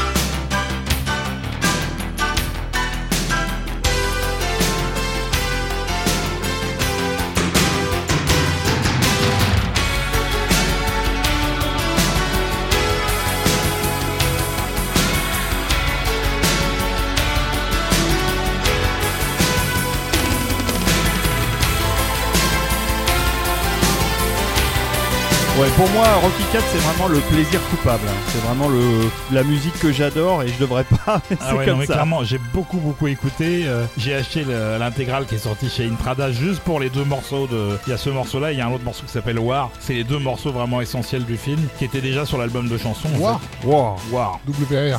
Ouais. La bagarre. La bagarre. La On en, revient, on en revient toujours à ça. hein. Et donc Vin Diesel là sur Rocky 4, c'est littéralement euh, l'enfant de Harold Faltermeyer et Giorgio Moroder. quoi. Ouais, mais en Tout plus, est là. en plus nerveux, hein, parce que franchement, c'est à la pêche. hein. Je me souviens, j'avais vu le film au 3 Vincennes, et je me souviens d'être sorti du film en courant, et dire, ça m'avait remonté comme un coucou, euh, Rocky 4. Alors, si vous aimez euh, ce genre de score, un peu, euh, Un peu années 80. euh, ah peux ouais, dire, complètement années 80, un peu excessif, et ben, vous, je vous conseille d'é- d'écouter euh, ce qu'il a fait pour euh, Transformers the Movie. C'est quand même en dessous. Réécoute-le, il y a de très bons morceaux non, aussi. ça, ça c'est génial. Transformers, c'est juste sympa. Là, on a à la fois le pire des années 80 et le meilleur concentré dans un seul morceau. Voilà, mais je suis pas objectif. Oh là là là là là là, en 1986, on arrive enfin sur le film, The Film. Le film préféré de Rafik. bah, parce que c'est le plus, le plus important des années 80, tout simplement. Celui qui définit cette décennie. Il définit et, et il défie les, déc- les décennies qui ont suivi en fait. On a, on a dit que du, c'était du haut- du haut de son un- piédestal. que cette émission c'était le pire du meilleur, donc on, on va chercher dans le meilleur. Et le meilleur, c'est évidemment, vous l'avez compris, Howard the Duck. Ouais. Howard, une nouvelle race de héros euh, en France. Donc euh, la production George Lucas des années 80, hein, au budget démesuré, sur lequel, alors je vais pas refaire euh, tout l'historique du film, vous avez un incroyable euh, article qui est paru dans Première Classics, euh, parce que Première Classics parle des grands classics, un article écrit par Rafik Djoumi qui détaille un peu... euh, Non mais il y a un Blu-ray avec, euh, avec une interview de... Non, je suis pas dessus. T'es Non, pas non, dessus Je suis pas dessus. Ils ont oublié. Un Blu-ray de Howard the Duck sans Rafik Djoumi, c'est un peu comme le canard sans l'orange. Merci, bravo. Euh, c'est une, je pense, je pense que c'est une blague digne du film. Donc dans ce- cette grosse production, parce que ça, faut rappeler que c'est quand même une énorme production. Ah oui, oui. C'était euh, le film de l'été de, de- du studio Universal de cette année-là, et à tel point ils étaient tellement contents d'avoir un, un gros, un gros projet de George Lucas que il- euh, aucune concurrence ne leur faisait peur. Et d'ailleurs ils ricanaient parce qu'en face de Ward the Duck, il y avait un film qui s'appelait Aliens le retour. Ils se disaient, on, Oh va la le, blague on va le défoncer. La Le blague petit James Cameron, là, tu vas voir ce que tu vas voir. Coin coin Euh, Et donc, euh, ben, n'empêche qu'il y avait un super casting. Bah, avec un budget pareil, t'as t'as les moyens de faire ça un peu ce que tu veux. Enfin, de- Thompson. t'as Léa Thompson, donc la maman de Marty McFly. Elle sortait, hein, de, de- elle était encore euh, dans le, le sillage du succès dément de Retour vers le futur. Tim Robbins qui fait ses- un, peu, un peu ses débuts, et bien sûr l'excellentissime Jeffrey Jones dans le rôle du Dark Overlord, c'est-à-dire un savant qui a été euh, euh, envahi, on va dire, par une entité euh, alien, Possédé. un- possédé par un crustacé géant venu de l'espace. Donc voilà, l'histoire de, de, c'est d'un- donc de, de Howard, canard euh, d'une planète en forme d'œuf de canard, qui se retrouve mystérieusement projeté sur Terre avec un, crétin, un rayon histoire de planète en forme d'œuf de, de canard. C'est bah, tout, tout dans la planète d'Howard, c'est, la, basiquement c'est la Terre version, euh, ver- euh, version canard. version ovipare. Donc forcément leur planète c'est un œuf quoi. Avec Playduck. C'est Playduck, ça Et d'ailleurs, je tiens à dire que en termes d'effets spéciaux, euh, la scène qui se passe justement à l'ouverture du film sur la planète euh, d'Howard a nécessité pour la toute première fois au cinéma l'intervention de l'ordinateur pour effacer des câbles lorsqu'il est projeté à travers les murs. Et cet effacement de câbles donc préfigure bien sûr Matrix d'une décennie. Raison pour laquelle vous trouverez sur l'internet américain des articles qui racontent que sans Howard le canard, il n'y aurait jamais eu Matrix. Et ces articles citent Rafik Djoumi et je les remercie. Parce que les deux plus grands films de SF sont réunis en une seule fois. Voilà, je pourrais passer des heures à parler de, Ah, bah de- ça. de- de ce film absolument merveilleux. Mais, mais on en reparlera en, met- en mettant euh, d'autres musiques euh, quand on parlera de John Barry par exemple. Exactement. Parce que c'est lui qui a fait le score. Parce que c'est John Barry qui a fait le score, on a les moyens de se payer John Barry, comme on a les moyens de se payer ILM. Et donc, bah, John Barry il va faire du John Barry, on va dire. C'est-à-dire, bah, en gros, à cette époque-là, pas trop se fouler, faut le dire. Enfin, on peut dire qu'il a fait un petit peu Howard par-dessus la jambe ou pas? Euh, on peut dire qu'il a fait le job, mais euh, sans essayer d'inventer quoi que ce soit. Déjà parce qu'il a détesté le film. Sans blague. C'est-à-dire qu'il a, il a essayé de retirer son nom du film et qu'il n'a pas pu. Euh, mais il a fait le score et il a fait beaucoup de scores puisqu'il y a une intégrale qui est sortie chez Intrada qui fait quand même trois disques. Oh là là. Donc il y a beaucoup de morceaux refaits, re-refaits. C'était une production extrêmement bordélique et compliquée. Et il y a en plus des morceaux de score qui ont été remplacés par un autre compositeur qui s'appelle Sylvester Levey qui est venu travailler sur le film. Il y a eu eu des chansons pas mal, puisque le personnage de Léa Thompson chante euh, dans un groupe. C'est Thomas Dolby, ça. C'est Thomas Et, Dolby et- et c'est Thomas Dolby qui s'est chargé des chansons, chargé des et, chansons. De, et de constituer le groupe de d'ailleurs. constituer le groupe. Howard Euh, the Duck. Mais attends, le Na, truc c'est qu'elles ont bossé, na, na. euh, elles ont vraiment bossé. C'est-à-dire que euh, Ah bah euh, oui, euh, mais ça se voit. Je crois qu'il y a 6 ou Déjà, sept- rien que la coupe de cheveux de Léa Thompson, c'est au moins 3 heures Il y de a boulot. 6 ou 7 mois de, de répétition intensive avec Thomas Dolby et les scènes de concert de, de- dans le film sont de vraies scènes de concert avec un vrai public. C'est n'importe Attention. quoi. Ouais, et Léa Thompson dira après d'ailleurs que le- l'échec absolument catastrophique du film va nuire carrément à sa carrière. ça, Elle la- va tu être obligée d'accepter des trucs qu'elle aurait pas fait par ailleurs. évidemment. Ah bah, et, de- et depuis quelques années, Les elle- pornos soft de et M6. depuis quelques euh, années, elle, elle- elle fait du lobbying que je retweet euh, amoureusement pour faire une suite euh, de War the Duck dont elle veut assurer la réalisation. Donc merci Léa de t- de- de- d'avoir compris que le vrai film important de ta carrière c'était celui-ci. Maintenant que le personnage est revenu dans le Ma- Marvel Universe, même juste en caméo, mais enfin, il est quand même là. Et que Disney a aussi racheté Lucasfilm, Eh ben, il n'y a, a rien qui s'oppose à ce qu'il fasse Howard the Duck. C'est- Une c'est série. TV. Ah, euh, réalisée par Léa Thompson. Moi je veux, pas je veux parce que la- toujours- Ouais, ouais, moi j'achète aussi. Ça serait forcément mieux que Willow. l'aspect zoophile est absolument essentiel à cette franchise et c'est ce qui risque de sauter, hélas. Quoi. Puisqu'on le rappelle donc, dans Howard the Duck, elle se retrouve au lit avec Howard le canard. Et il faut quand même se mettre à la place du public de l'époque et elle était la maman de Marty McFly trois semaines avant, quoi, si tu veux. Le choc a été un peu, un Un peu, peu rude. un peu violent. Toujours Voilà. est-il que. donc, donc John Barry, bah, il a fait un thème pour le Dark Overlord que Rafik trouve un petit peu schématique. Alors moi, petit, un, petit je peu un petit peu schématique, c'est que quand, on est, quand on est gamin, quand on a genre 8-10 ans, on jouait, nous on jouait aux cobayes, aux Indiens, ou bien voilà, ou, à ou à la guerre, ou, ou éventuellement à Star la Wars. Guerre. Et qu'est-ce que tu fais quand t'es môme Bah, en fait, tu fais ta propre musique. Et donc, pendant les jeux, t'es là. Voilà, voilà. Enfin, oui. Oui, oui, oui, oui quelque chose comme ça. Oui, oui, bien sûr. Et bon, quand j'ai entendu ce thème du Dark Overlord, j'avais littéralement l'impression que John Barry me criait aux oreilles. Voilà, bon, je propose qu'on l'écoute. Hein. Ça va mieux illustrer le propos de Rafik. Vous allez voir, c'est pas long.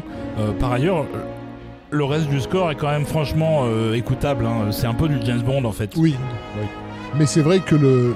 Là, on- là il n'est pas encore arrivé, mais l'arrivée du Dark Overlord, la caricature du thème de bad guy, j'ai rien entendu d'aussi euh, schématique et. on, y vient, je, je vous ferai le signal quand ça arrive.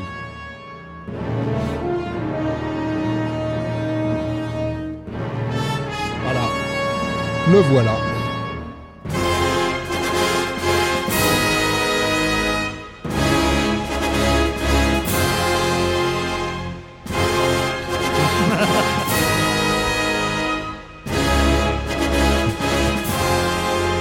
C'est merveilleux.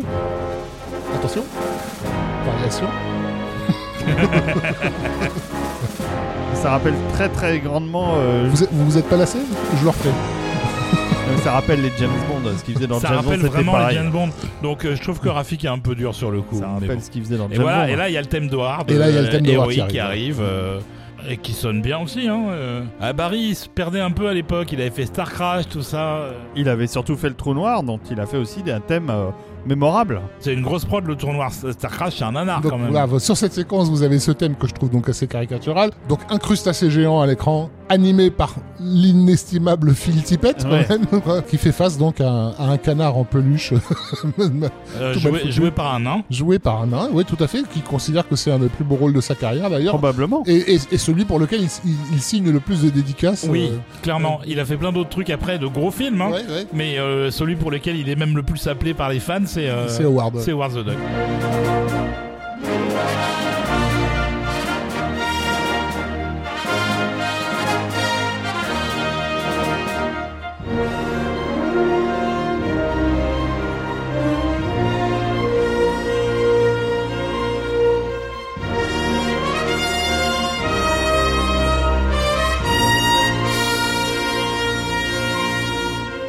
Merci John. Voilà, moi j'aime bien ce score. Pas peut-être l'intégralité des trois disques d'Intrada, mais euh, il y a des choses sympas quand Mais même. moi, la question que j'ai à te poser, euh, professeur Desbrosses, est-ce qu'on retrouve Howard the Duck? Sur lagrandeévasion.fr. Bien sûr, Vraiment. depuis longtemps. Bien oh sûr. là là Avec un visuel sur lequel Olivier a passé 5 heures.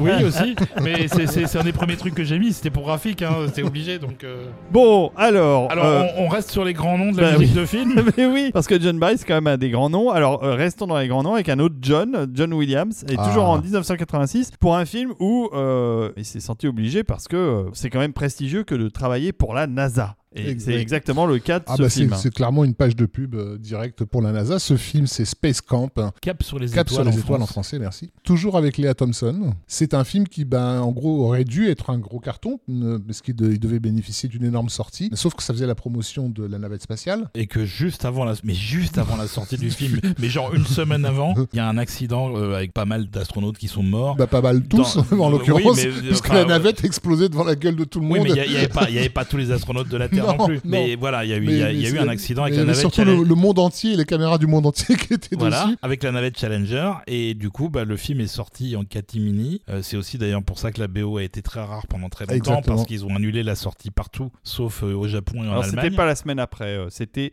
cinq mois après l'accident de la navette spatiale Challenger. Ils ont retardé la sortie pour, Oui, c'est pour- ça, pour c'est essayer d'être le plus ça. éloigné possible du tragique accident. Mais du coup, ils n'ont pas du tout mis le, le budget dans, le- dans la promotion comme il était prévu de, de le faire au début. Du coup, il a rapporté 10, 10 pauvres millions euh, box-office Voilà. américain. Par contre, euh, ils avaient mis le budget dans la musique. Ils avaient pris le plus grand.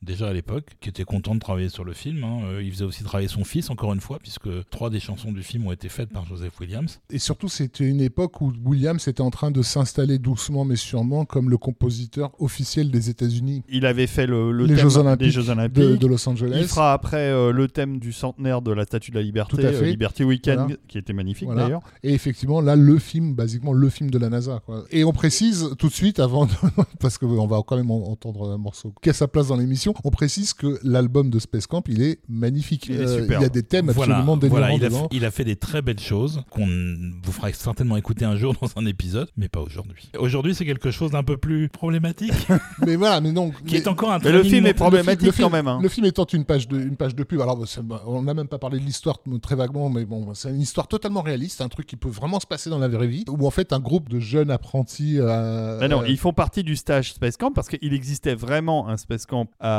Houston, à la NASA, pour euh, montrer aux enfants comment euh, devenir astronaute. Et au moment où on fait passer euh, les gamins dans le cockpit d'une vraie navette, alors ça, c'est par contre absolument pas c'est réaliste. totalement réaliste. C'est exactement comme ça que ça se passe dans Et la vraie bien vie. là, à ce moment-là, la navette décolle. Pourquoi? Parce que l'un des personnages de l'histoire, l'un des jeunes garçons, devient copain avec le robot, l'intelligence artificielle de la NASA, une espèce de robot, de, de droïde moche. On peut le dire, il est moche. hein. Il, est, il est raté le droïde. Parce que pourtant, des beaux droïdes, il y en a eu à cette époque-là, mais, mais pas celui-là. Et donc, il a envie de faire plaisir à son copain qui rêve d'aller dans l'espace. Et le robot trafique l'ordinateur de la NASA et fait décoller la navette euh, vraiment. Et donc notre petite équipe très, euh, très de, crédible. de- de gamins se retrouve se retrouve dans une mission improvisée euh, dans l'espace. C'est ça. Retourner sur Terre. Mais avant, il s'était entraîné. Et pour l'entraînement, Williams a fait une composition Oui. tout à fait remarquable. Parce qu'on est dans les années 80, parce qu'on est dans les années où Rocky cartonne, parce qu'on est dans les années où il faut un montage. Et Voilà. Parce, et parce qu'on est dans les années où Williams a, euh, on va dire, une quarantaine d'années et qu'il essaye de faire jeune. Donc le training montage de John Williams, ça nous donne quoi? Et ben le training montage, après celui de Vinci Nicolas, voilà celui de John Williams dans Space Camp.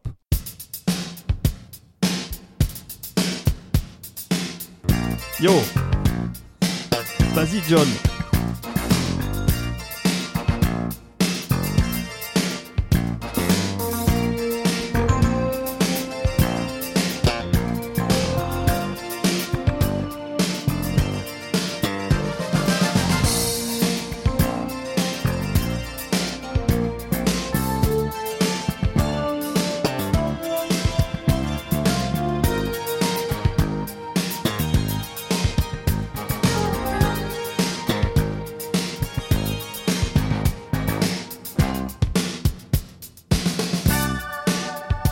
ça a l'air de rien, mais il faut vous dire constamment pendant le morceau, c'est John Williams. Voilà. C'est John Williams.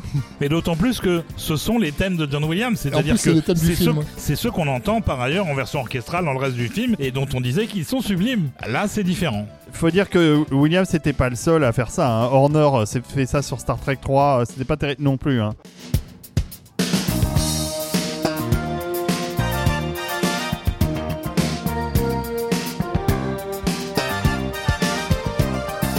Alors d'après Léa Thompson, euh, comme le tournage a été très long et très problématique et très physique, euh, ils se sont fait imprimer des, des t-shirts qui s'appelaient euh, Space Cramp. je sais pas s'ils avaient la même définition aux États-Unis qu'on en a en France, quoi. Mais je trouve que ça colle bien à ce qu'on est en train d'écouter. Voilà.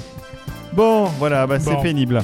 Euh, alors, on va s'arrêter là. On va laisser le space porn et revenir sur la terre ferme. Le Rafik me disait l'autre jour que on n'a plus de films avec des gens euh, qui ont des professions physiques, des, Ah, il y a- des- il y a- des ouvriers. Il n'y a plus d'ouvriers au cinéma, oui. Euh, Ah bah, ben- je crois et que le ben- dernier, c'est en pleine tempête. Après, c'est fini. Et ben là, là, on- le, le héros du film est un routier. Oui. Et puis, c'est pas n'importe quel routier. Un, un routier qui doit avoir un très gros camion avec un très gros volant parce qu'il a des très gros bras. C'est Stallone. C'est Stallone. Euh, un film de Mémé Yo-Yo? Un film de, de Mémé Yo-Yo, Menahem Golan et Yoram Globus, tout à fait. Over the Top. Over Euh, the top. Qui aurait pu d'ailleurs s'appeler La Bagarre. réalisé, réalisé par Menahem Golan. Mais c'est pour ça que c'est bien. Voilà. C'est très très bien. Euh, Moi, qui- j'adore. Qui Mémé produisait Yo-Yo. beaucoup mais ne réalisait pas souvent. Bah ouais, mais là, il y avait Stallone. Mais là, il y avait Stallone. Donc là, je pense qu'on a donné le résumé du film. Un, Oui. un camion, un gros bras. C'est des mecs qui font des bras de fer dans des, Voilà. dans, dans des bars Dans des pourris, camions. euh, sur le bord de la route, quoi, en gros. Et il y a le gamin de Stallone qui, euh, au début, est un peu rétif à l'idée de, de rester avec son papa camionneur parce que ça sent pas bon et qu'il se lave pas assez et que voilà. Mais qui va découvrir la, la, la, la, La val- vraie valeur. nature. La, la- voilà. La vraie nature de l'homme. On n'en Et- dira pas plus. Voilà, et euh, bah, qui dit vraie nature de l'homme dit euh, pour la musique euh, Giorgio Moroder. bah oui. Alors, Hein Giorgio Moroder, euh, il, a- il enchaînait euh, les scores à cette époque. Il Ah avait oui, le oui, vent oui, en poupe. hein. c'est- clair. Electric Dreams, C'est euh, clair, que c'est- des chefs-d'œuvre. C'était, c'était beaucoup plus d'ailleurs de l'écriture et de la production de chansons, et c'est aussi ce qu'il a fait sur euh, Est-ce Over que, the est-ce que les gens se souviennent encore de la, de la façon avec laquelle ils avaient massacré Metropolis Oui, avec Giorgio avec Moroder Giorgio. Ah oui, je m'en où souviens. le film était ressorti en version colorisée, Oui. euh, vidéoclip en fait, avec Exactement. une musique de Avec des morceaux de Giorgio Moroder et des chansons, il y avait Freddie Mercury, tout ça, Il y avait euh, eu Bonnie Tyler. Eurythmics. euh, Ils ouais. étaient fiers. Moi, je me souviens que. Je sais euh, pas si ça peut se trouver ça encore. J'ai fait à l'époque découvrir à Stéphanie le Metropolis version de Giorgio Moroder parce qu'il n'y a aucune autre version sur laquelle on pouvait mettre la main. C'est la seule que j'avais réussi à récupérer. En retirant la couleur de, en mettant la télé en noir et blanc et en coupant le son pour mettre une bande son à base de Elliot Goldenthal et, et des choses comme ça. Et elle, elle s'en souvient encore en fait. Alors qu'elle aurait vu la version Moroder, je pense qu'elle aurait eu des larmes de sang. Mais bref, on est hors sujet. On est over the top. Et puis bah, on va lancer la musique parce Oui, que écoutons ça. parce que parce que c'est- tu vois, Ça a l'air bien. on en avait tout, cas. tout à l'heure euh, Vince Dicola, mais là on a Giorgio Moroder à son à son top. à son top. à son meilleur.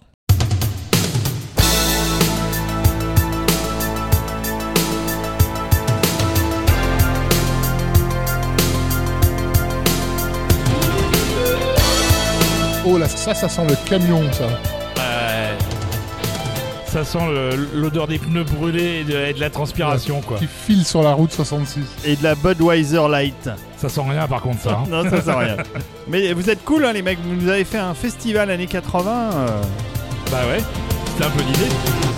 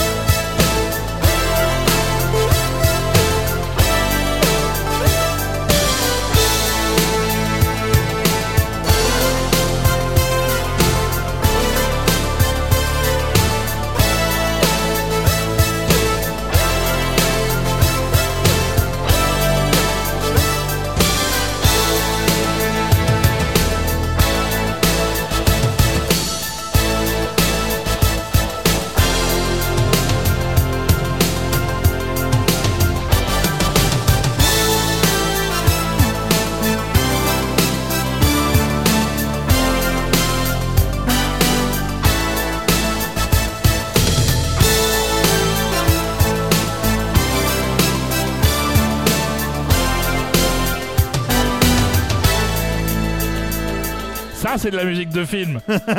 Va te rhabiller en Zimmer. Ça, ça fait un peu penser à la soupe aux choux aussi. Un petit peu. Raymond Lefebvre et Giorgio Moroder. Voilà, c'est le seul morceau de score qu'il y a sur l'album d'ailleurs.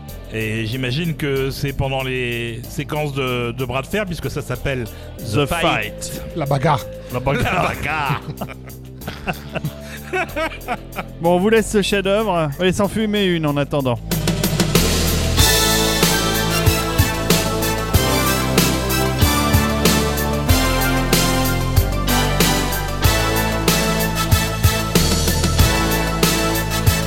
Moi, je trouve qu'on est pas si loin de Top Gun, hein, qui est sorti l'année d'avant. Euh, personnellement, le- Feltermeyer je me- et Moroder, j'ai jamais Ah non, non, il n'y a pas à différence, faire de la différence. D'ailleurs, on va On va, parler. on va le retrouver, le Feltermeyer. Oui, Oui, de oui, Falter mais, Meyer mais- juste mais- après. mais ils, ont, ils ont pas mal de points communs, effectivement. Et en plus de ça, il y a, pour le coup, un vrai soin en termes de, de production, en termes de technique. Euh, les morceaux sont extrêmement travaillés en termes de sonorité pour une époque où euh, tout n'est pas fait avec un tel soin. C'est du gros bourrin, euh, C'est très, très, si tu veux, mais c'est très très bien fait dans le très bien style. fait. C'est très bien produit. C'est très identifié. Et donc Harold Faltermeyer, bah, il était au top aussi à l'époque. Bah oui, euh, il avait eu un carton énorme avec le film de Beverly Hills. Que, Voilà. que- que mon fils continue à jouer au piano euh, en 2023. donc, euh, C'est horrible. merci le leg. pas de chance. Les années 80 qui te poursuivent. Et donc là, il travaille pour un film de science-fiction avec Arnold Schwarzenegger, qui est un remake. hein. Et le film, c'est Running Man, dont nous, Français, considérions que c'était un remake du Prix du danger de Yves Boisset. Ouais, alors, Alors le- réalité- nous français et la justice. hein. Il y a eu un long procès qui a opposé la production de- de- du Prix du danger et la production de Running Man, réalisé par Starsky, Paul Michael Glazer, le Starsky de Starsky et Hutch. Sachant que le film est d'ailleurs assez différent du bouquin de Stephen King, donc en plus il n'est pas vraiment euh, fidèle, c'est c'est une version très gros bras et très Schwarzenegger d'une histoire qui ne l'est pas au départ. Euh, c'est plutôt un, un, un quidam normal, le héros du bouquin de, de Stephen King. Donc euh, là on est clairement dans la production gros bras comme euh, Schwarzy en a fait tout au long des années 80. Et que je n'ai pas vu.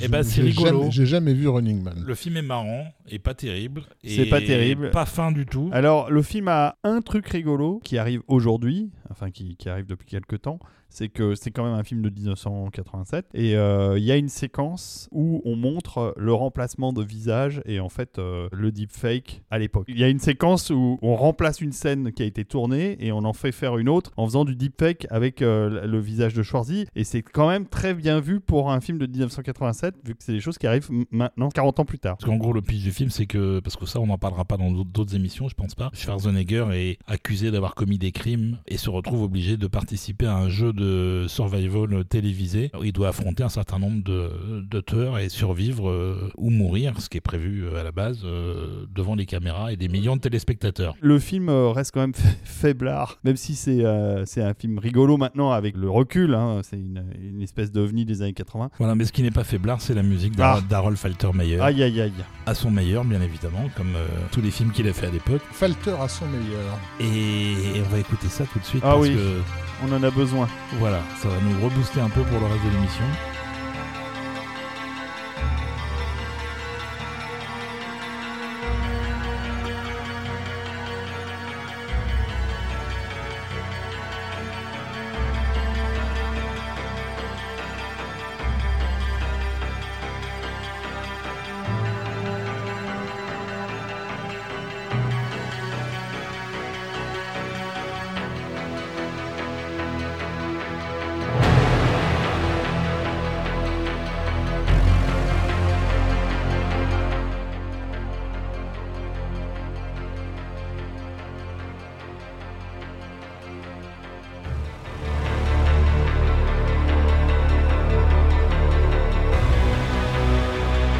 Des samples de paix ralentis.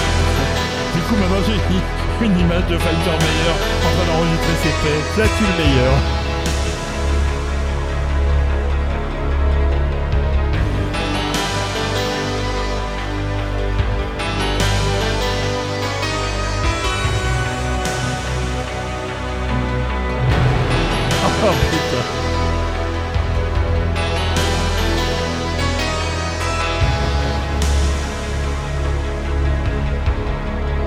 presque aussi léger que la marche des Overlamps de John Scott.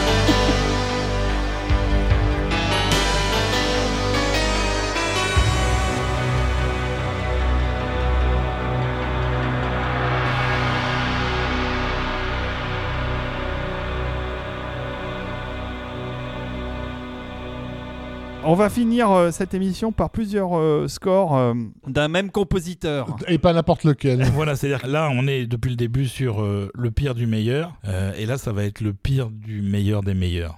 c'est ça. clair. J'ai nommé Jerry Goldsmith. Eh oui, parce que lui aussi était capable de faire des grosses dopes. C'est pas des grosses Pas daubes. forcément des grosses daubes, mais en tout cas de parfois nous surprendre et nous gêner un peu. Il est clair que c'est un, de- un de- avec John Williams en tout cas un de ceux qu'on qu'on vénère le, le plus et du coup auquel notre attachement fait qu'on lui pardonne pas forcément euh, tous les égarements. Voilà, et ce sont des films euh, sur lesquels on va pas s'attarder là aujourd'hui. Non, parce que c'est des petits réalisateurs sans importance. Mais non, mais parce qu'on reviendra dessus en détail euh, quand on traitera Jerry Goldsmith euh, Hein, comme, de manière un peu plus conventionnelle. Comme le film de 1992, Medicine Man, réalisé par un certain. John McTiernan Bah tiens, avec Sean Connery eh bah tiens. et Lauren Bracco. Voilà, Et- avec, avec un morceau qui s'appelle The Trees qui est absolument Ah mais il magnifique. y a plein de trucs sublimes qu'on va surtout pas écouter aujourd'hui. Le truc, c'est qu'effectivement, c'est un souvenir euh, particulier pour moi, puisque c'est une de mes toutes premières projets de presse. Je débutais en bleu beat au cinéphage, et je vais pouvoir voir, avant tout le monde, un film de John McTiernan, donc qui était déjà devenu mon, mon dieu vivant avec euh, Die Hard et, et À la poursuite d'Oc- d'Octobre Rouge. Et je suis alors sur un nuage, hein, il faut imaginer, euh, tout frétillant. Alors déjà, je découvre, arrivé à la Projo, que le monde de la presse n'est pas aussi cinéphile que je pouvais l'imaginer, puisque derrière moi, il y avait deux messieurs qui, en, en lisant le dossier de presse, s'exclament ah, dis donc, ça va être bien, c'est réalisé par le gars qui a fait Piège de cristal. Et là, tu te retournes, tu fais. Enfin, je les ai regardés à, à- ahuri en mode Mais vous vous préoccupez un peu de ce que vous venez voir pas quoi, tu vois Enfin, Bref, j'en étais qu'à mes débuts de, Voilà, de cette découverte. Eu rapidement la réponse à tes interrogations Ça. Mais en tout cas, ça, voilà, je, je suis très, très, très heureux d'être là. Et le film démarre. Et c'est Francis Weber. et genre, que se passe-t-il? C'est littéralement la chèvre. Alors, la chèvre en cinémascope avec des cadres sublimes, mais la chèvre quand même. On vous laisse écouter, vous allez vous-même faire le lien.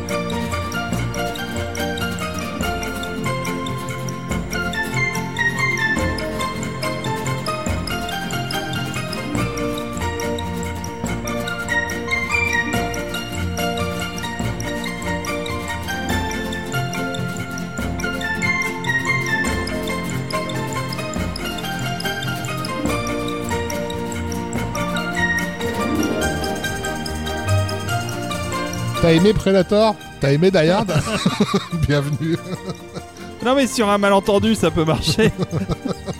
Le truc, c'est qu'en plus, c'est du Goldsmith. Ça sonne comme du Goldsmith. ouais ouais. C'est du Goldsmith, ça pourrait être du Cosma. Il, se- il se trouve que c'est effectivement ça se veut léger parce que ça accompagne l'arrivée de l'héroïne. euh, Donc, euh, Lorraine Bracco. Lorraine Bracco, toute frétillante, toute, Voilà, toute- c'est son, toute innocente. c'est- son thème qu'on entend. Dans un pays exotique, donc le côté joyeusement exotique de la musique, qui en fait peu à peu va la mener vers complètement autre chose. euh, Voilà, et après, après arrivent des synthés plus menaçants parce qu'on commence à voir la la déforestation. déforestation et tout ça. voilà. euh, qui va euh, être au cœur du film en fait. Un souvenir de salle euh, assez, euh, assez vif, en ce qui me concerne, assez, assez électrique, dont je ne me lasse pas. À cette époque-là, contrairement à l'époque du vinyle, avec le CD, on pouvait zapper le premier morceau d'emblée pour rentrer dans le cœur de- du sujet. Euh, Mais Jerry nous avait donc euh, infligé ça. La- Et la même année, Et oui, la même année, il fait un film télé. alors c'est pas un film télé du tout. Ah non, c'est une prod de- une une prod prod ciné. cinéma, mec, de luxe même. Ah, j'ai cru que c'était un film télé, moi. Ah, non, non, non, non, non. Pas du Bon, tout. mais moi j'aime beaucoup ce film, mais, euh, mais pour des raisons perverses. Mais tu aimes beaucoup ce film parce que c'est un des films les plus mal notés sur Rotten Tomatoes. Ça doit être ça.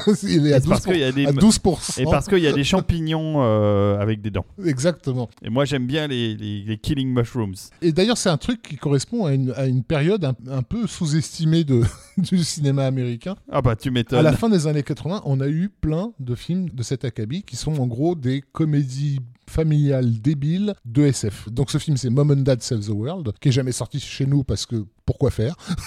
Et pourtant, Et, Terry euh, Garr, avec Terry- Jeffrey Jones. avec Jeffrey Jones, John Lovitz. John. J'ai même pas besoin de regarder une fiche wiki, je le connais par cœur. Et donc Mom and Dad Save the World raconte l'histoire de l'empereur euh, Todd Spengo, qui est joué donc par John Lovitz. John Lovitz, au plus haut de sa, sa carrière, puisque c'était un- encore un acteur venu de- du Saturday Night Live. donc acteur moche euh, euh, qui joue donc un empereur moche et mégalomane qui réussit à prendre le pouvoir sur une planète peuplée de, de débiles, voilà, ça. et euh, construit un rayon de la mort pour détruire la Terre afin que sa planète à lui, la planète Spengo, donc euh, nommée après lui-même, devienne la seule belle planète du système. Sauf qu'en en, en- en pointant son rayon sur la Terre, il le pointe sur une maison où donc le couple euh, Terry Garr, euh, Jeffrey Jones ça- s'apprête à fêter ses 20 ans de mar- de mariage, je Ou un crois. truc dans le genre. Et il tombe complètement amoureux euh, De Terry Garr. Garr, et donc il décide avec euh, un autre rayon de son invention de les faire venir jusqu'à lui, Oui, parce qu'ils prennent leur voiture à un moment pour Ouais. partir en vacances, et là, hop, ils se font euh, aspirer dans l'espace. Et il y a cette scène fabuleuse où euh, c'est Terry Garr, je crois, qui prend des photos de Saturne avec son appareil, avec son flash, et Jeffrey Jones qui dit Mais tu vois bien que ça sert à rien le flash dans l'espace On sait jamais, mais c'est des. Moi, moi, personnellement j'adore. Excusez-moi mais j'a- j'adore ce film. Et Le truc, c'est qu'il y, a de la- il y a de la production design, Ah il, y a, oui, il y a oui. des, il y a des effets d'animatronique, parce qu'une fois arrivé sur la planète, en fait, il y a plein de, de personnages qui ont des têtes de chiens. C'est la même de époque où il y a eu les Coneheads euh, nettement plus Ah, il y avait les réussis d'ailleurs. Coneheads, il y avait cette comédie aberrante qui s'appelle Frict, qui était sortie aussi le- en 87, je crois. Bill and Ted, excellente Oui, aventure. bah oui. Oui. Oui, c'est pas mal d'ailleurs. Et tout ça, c'est la même, euh, c'est la même époque en fait. Bon, alors c'est crétin, c'est des Tell your friend you're French. Mais le truc, c'est que le score est vraiment sympa. Et voilà, et ils ont Jerry Goldsmith euh, au score, c'est dans sa période Total Recall. Donc il y a carrément des morceaux du score qu'on ne mettra pas ici et qui sont du Total Recall pur jus, quoi. Mais bon, le film étant ce qu'il est, il y a besoin d'avoir des musiques connes. Et donc, bah, du coup, euh, l'arrivée de Spengo donne lieu à une fanfare goldsmithienne euh, totalement. euh, What the fuck. voilà.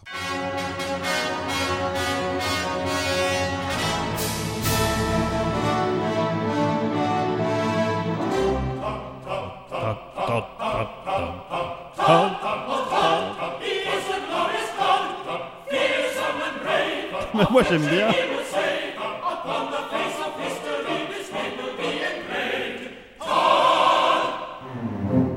J'ai essayé de montrer le film à mes filles, elles, elles m'ont détesté. Là ça passe plus, ça passe pas les générations. Je suis pas sûr de l'avoir vu en fait. Ah, moi j'aime bien, moi. Je l'ai vu plusieurs fois, mais je l'avais en laserdisc à l'époque. Si je l'ai vu, j'en ai aucun souvenir. J'ai toujours le laserdisc. Bref. Bref. Alors, on reste la même année, hein, parce que la même année, le père Goldsmith, il en a fait des Donc trucs. donc hein. c'est court, c'est court, mais euh, ça relève quand même le niveau par rapport à Faltermeyer en termes de composition. Ah bah c'est sûr. Hein. C'est juste un morceau un peu rigolo. euh, Un peu, un peu, un peu bizarre. Bon, et mais il a fait d'autres trucs. hein. Bah, il y a celui dont on va parler maintenant, et On reste en 92 toujours donc? avec un film sur le baseball. Voilà. Mais Mister le, Baseball. Le baseball euh, vu du Japon. Voilà, vous savez déjà, je pense, de quoi on parle. Le fleuron de la carrière de Jerry Goldsmith. Ouais, non. euh, qui s'appelle Mister Baseball. Un film avec Tom Selleck, qui fait un joueur en gros qui ne peut plus jouer aux États-Unis pour je sais plus quelle raison, c'est compliqué le, le baseball. hein. Et donc il se retrouve euh, embauché par une équipe de japonais et il va aller jouer au Japon et découvrir évidemment toutes les différences culturelles qu'il y a à la fois dans le baseball japonais et dans la société japonaise également. C'est une comédie à la con. À savoir que le, que le baseball là-bas est très, très, très populaire, comme en Corée d'ailleurs. Et ça fait partie, pareil, d'un- courant qu'il y a eu au- dans le cinéma américain de comédie mettant en scène les interactions américano-japonaises. On avait eu Ron Howard qui avait fait euh, du saké dans le moteur euh, quelques années auparavant. qui s'appelait Gung Ho. Gung Ho avec euh, Michael Keaton euh, pré-Batman et donc Mr Baseball rentre tout à fait dans le truc. C'est à dire qu'en gros c'est un, un américain qui aime pas trop les japonais. Il faut Mm, quand même le mm, préciser mm, hein. il aime personne il est bougon il est bien américain il a une moustache. il est grand aussi et donc il se retrouve dans chez un peuple qui est plutôt petit qui a pas la moustache et qui va forcément se prendre de, de haut. Mais le fait est que le baseball bien sûr c'est un spectacle en plus d'être un sport. C'est à dire que dans les stades de baseball on a de la musique on a des codes musicaux qui signalent des choses précises au public. Moi, j'ai vu une fois un match de baseball euh, à New York, j'ai rien compris. Euh, j'ai trouvé ça long, j'ai trouvé ça euh, bah, pas visuel parce qu'on était loin et qu'on voyait des toutes petites fourmis qui couraient sur la pelouse, mais il y avait de la musique à fond qui apparemment parlait aux gens parce que ça générait des excitations à partir de trucs que nous, Européens, ne comprenons pas. Et donc Goldsmith, qui avait des milliards d'idées par jour, absolument brillantes pour écrire tous les scores qu'il a fait, eh ben, de temps en temps, il y avait une idée qui n'était pas aussi bonne que les autres Et là, c'est celle-là qu'il a, qu'il a qui privilégiée. pouvait, qui pouvait être adapté. Le truc, c'est qu'en fait, pour les fans de baseball, je pense que le disque Mr. Baseball, il a une certaine valeur. C'est pour nous que c'est un gros Bah, problème. le disque, je sais pas, mais en tout cas, le film est encore utilisé aujourd'hui pour les joueurs de baseball qui doivent aller jouer au Japon. Exactement. C'est-à-dire que la- la- les différences culturelles qui sont soulignées dans le film sont en fait des trucs qui existent vraiment. Et l'édition CD que j'ai de Mr. Baseball, c'est une édition japonaise, parce qu'au Japon, le- la musique, elle est euh, connue et appréciée, justement en, en référence au baseball. Alors la raison pour laquelle il se retrouve sur le film aussi, il faut le préciser, c'est que euh, un des scores que Jerry considère comme un de ses meilleurs, moi personnellement pas un score que j'adore, c'est La Maison Russie, le film de Fred Chepisi, et que en fait Mr. Baseball est un film de Fred Chepisi aussi. Oui, et d'ailleurs, il a fait tous les films de Fred Chepisi pendant des années. Oui, hein. c'est ça, il a fait Ils euh, étaient- ils étaient très euh, amis. Fierce Creatures et des compagnies. Et donc, bah, c'est aussi par question de fidélité qu'il a suivi chez Pizzi sur cette comédie euh, problématique. On s'écoute un morceau pour donner un peu une idée de. Oui, parce qu'on en parle, on en parle. Mais... Un morceau assez représentatif qui s'appelle donc Mr. Baseball. C'est parti. Faut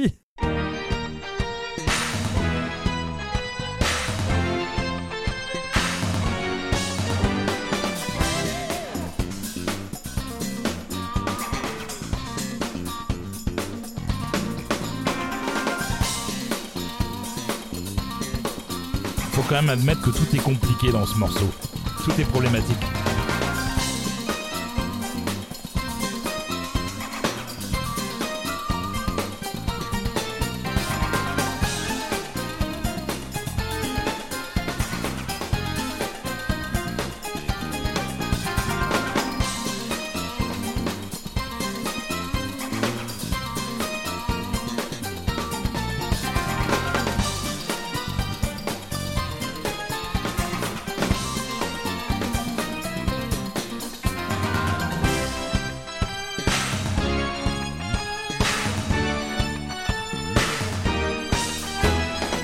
C'est que nous, on associe immédiatement ça à Homer Simpson, en fait.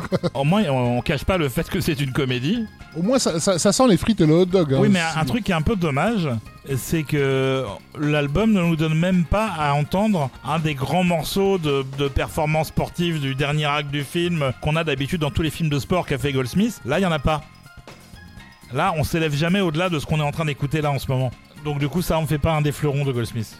Petite anecdote au, au passage. Oh oui, elle est tellement bonne celle-là. J'avais un ami euh, un peu trollesque, on va dire malicieux, euh, qui s'appelait Yves, qui euh, dans les années 90, euh, voilà, regarde ma collection de musique de film, à ses yeux très impressionnante, et voit surtout euh, les trois ou quatre euh, longues rangées de, de disques de Goldsmith. Et donc il me pose des questions en me disant, vraiment tu, tu, tu aimes à ce point ce compositeur? Oui, évidemment j'adore, raison pour laquelle j'ai tous ces disques, mais, tu les aimes tous Et là j'hésite et je lui dis, écoute, il y en a peut-être un que j'ai acheté pour la collection, c'est vrai, je l'admets. C'est lequel? Et donc je lui sors Mr. Baseball. Forcément, en tant qu'être malicieux, il dit, tu peux me le faire écouter C'est le seul disque qui l'intéressait. Donc je lui mets euh, ce qu'on vient d'entendre. Et là, il comprend qu'effectivement, comme je viens de le lui avouer, j'ai vraiment acheté ce disque pour la collection et certainement pas pour l'écouter. Et des mois plus tard, alors que j'avais complètement oublié ça, euh, sont invités chez moi des tas de personnes que je ne connaissais pas euh, parce que c'était la- l'anniversaire de l'ami d'une amie d'une amie. Et je suis en train de faire des préparatifs dans la cuisine.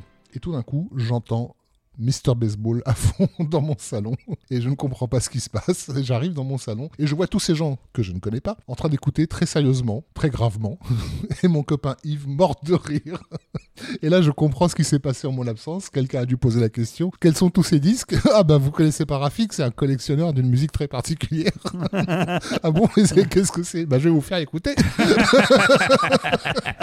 Et ce qui était terrible, au-delà de la, de la honte du moment, c'est de voir le visage concentré des gens qui cherchaient un intérêt à ce qu'ils étaient en train d'entendre. Ils se disaient, mais si ce gars a dépensé autant d'argent pour ses disques, ça doit avoir un sens. On va continuer avec Jerry parce qu'on en continuer finira jamais et, avec et- lui. et terminer avec Jerry. Parce que vraiment, mais euh, tu nous as fait souffrir, Jerry. Et là, pour le coup, c'est pas entièrement de sa faute. Il s'agit donc euh, du film Mulan, à la fin des années 90, Voilà, donc 98. production Disney. Comme d'habitude, il y avait toujours un- un- à l'époque un, un délai entre la sortie américaine et française. Donc le film sort aux États-Unis pour l'été et en France, il nous arrive. euh, Euh, Mi-novembre pour le film de le Disney de Noël. Et donc, bah, nous, en fait, on a le, le disque dès le début et la version donc américaine de Mulan nous propose quelques morceaux de Goldsmith, dont un morceau sublime qui s'appelle Mulan's Decision et qui, on s'en doute à l'écoute, euh, souligne le moment où le personnage prend la décision qui, qui va déterminer le reste du film de devenir une, une femme guerrière et de se faire passer pour On un homme. Et on morceau. écoute ce morceau qui, moi, m'a fait carrément fantasmer.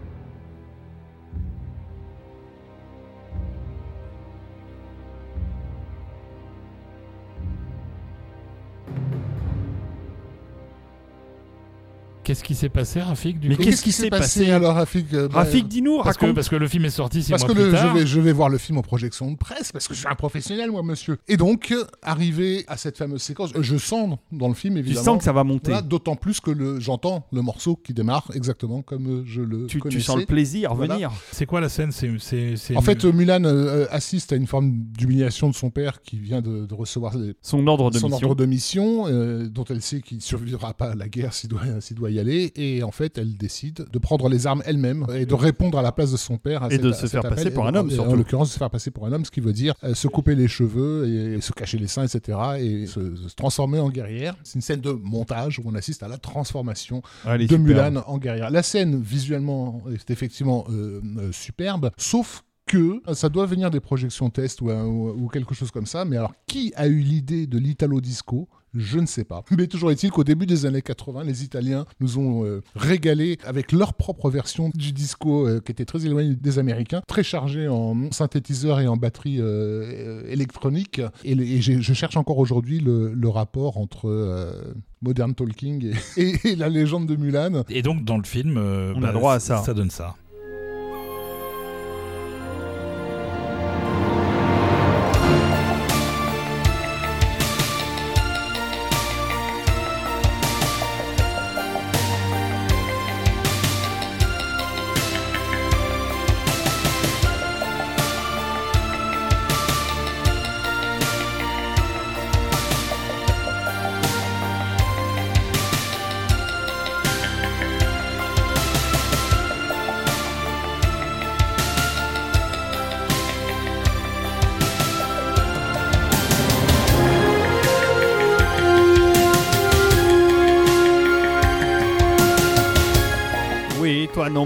N'as pas changé. Ça reste du Goldsmith, mais Non, Bah, euh, c'est borderline pour le coup, là. c'est pas du Goldsmith, c'est du gazebo. Check it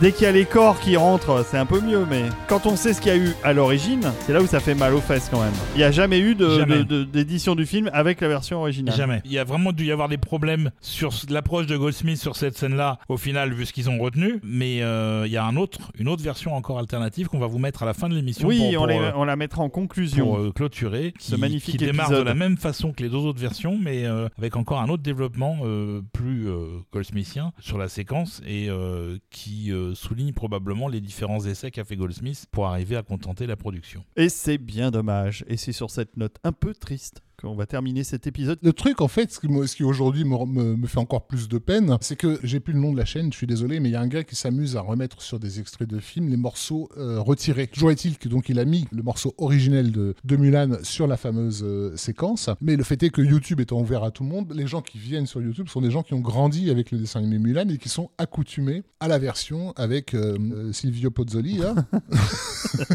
et, Et et qui, la- et qui disent donc qu'est-ce que c'est que cette merde? C'est ça, et la moitié des commentaires, c'est qu'est-ce que c'est que cette musique de merde, alors que la scène était parfaite. C'est-à-dire qu'en fait, ils, ils sont eux habitués à la version italo-disco de, Ah de- là de là. Milan. Bon, cela dit, euh, pr- professeur, vous m'aviez annoncé que ce- cet épisode serait rapide, euh, qu'en une heure et demie tout serait bouclé. Mais quand on n'aime pas, on ne compte pas. C'est ça. Mais je sais que nos chers êtres de lumière sont heureux de nous entendre euh, discuter sur la musique de film pendant de longues heures. Donc euh, j'espère que cet épisode vous aura plu, même s'il était très atypique. J'espère que ces musiques bien pourries, mais rigolotes, euh, vous ont aussi euh, distrait que. Bon, Il y en a certaines qui sont gr- agréables à écouter. Il y en a qui sont bien, il y en a qui sont moins bien. C'était un épisode en forme de blague pour le 1er avril. Exactement. C'est pour ça que vous l'avez un samedi. Moi, je suis désolé. Moi, j'étais très sérieux de mon côté, mais, Mais, bon, oui, si mais vous oui. voulez, c'était Non, un mais nous épisode- reparlerons de World of Dark plus tard, euh, Rafik. Et donc, bien évidemment, pas d'épisode mardi. Ce sera le mardi suivant. Et ce sera sur quelque chose de nettement plus grave, nettement plus sérieux, euh, nettement plus historique. Eh ben, merci de nous avoir écoutés. Mais oui, on, on remercie encore une fois nos contributeurs qui nous soutiennent et qui, et qui brillent de tout leur feu de- d'être de lumière qu'ils sont. Les phénix euh, de, de- de nos rêves les plus fous. euh, Exactement. Et que nous sommes ravis de croiser. Total Tracks de renaître de ses cendres à chaque fin de l'épisode pour l'épisode suivant. Exactement. Nous sommes ravis de les croiser de temps en temps euh, dans les différentes euh, soirées auxquelles nous assistons. Et surtout, David, je ne sais pas si c'est ton cas, mais ils ont l'intelligence, la délicatesse de se présenter Mais bien sûr.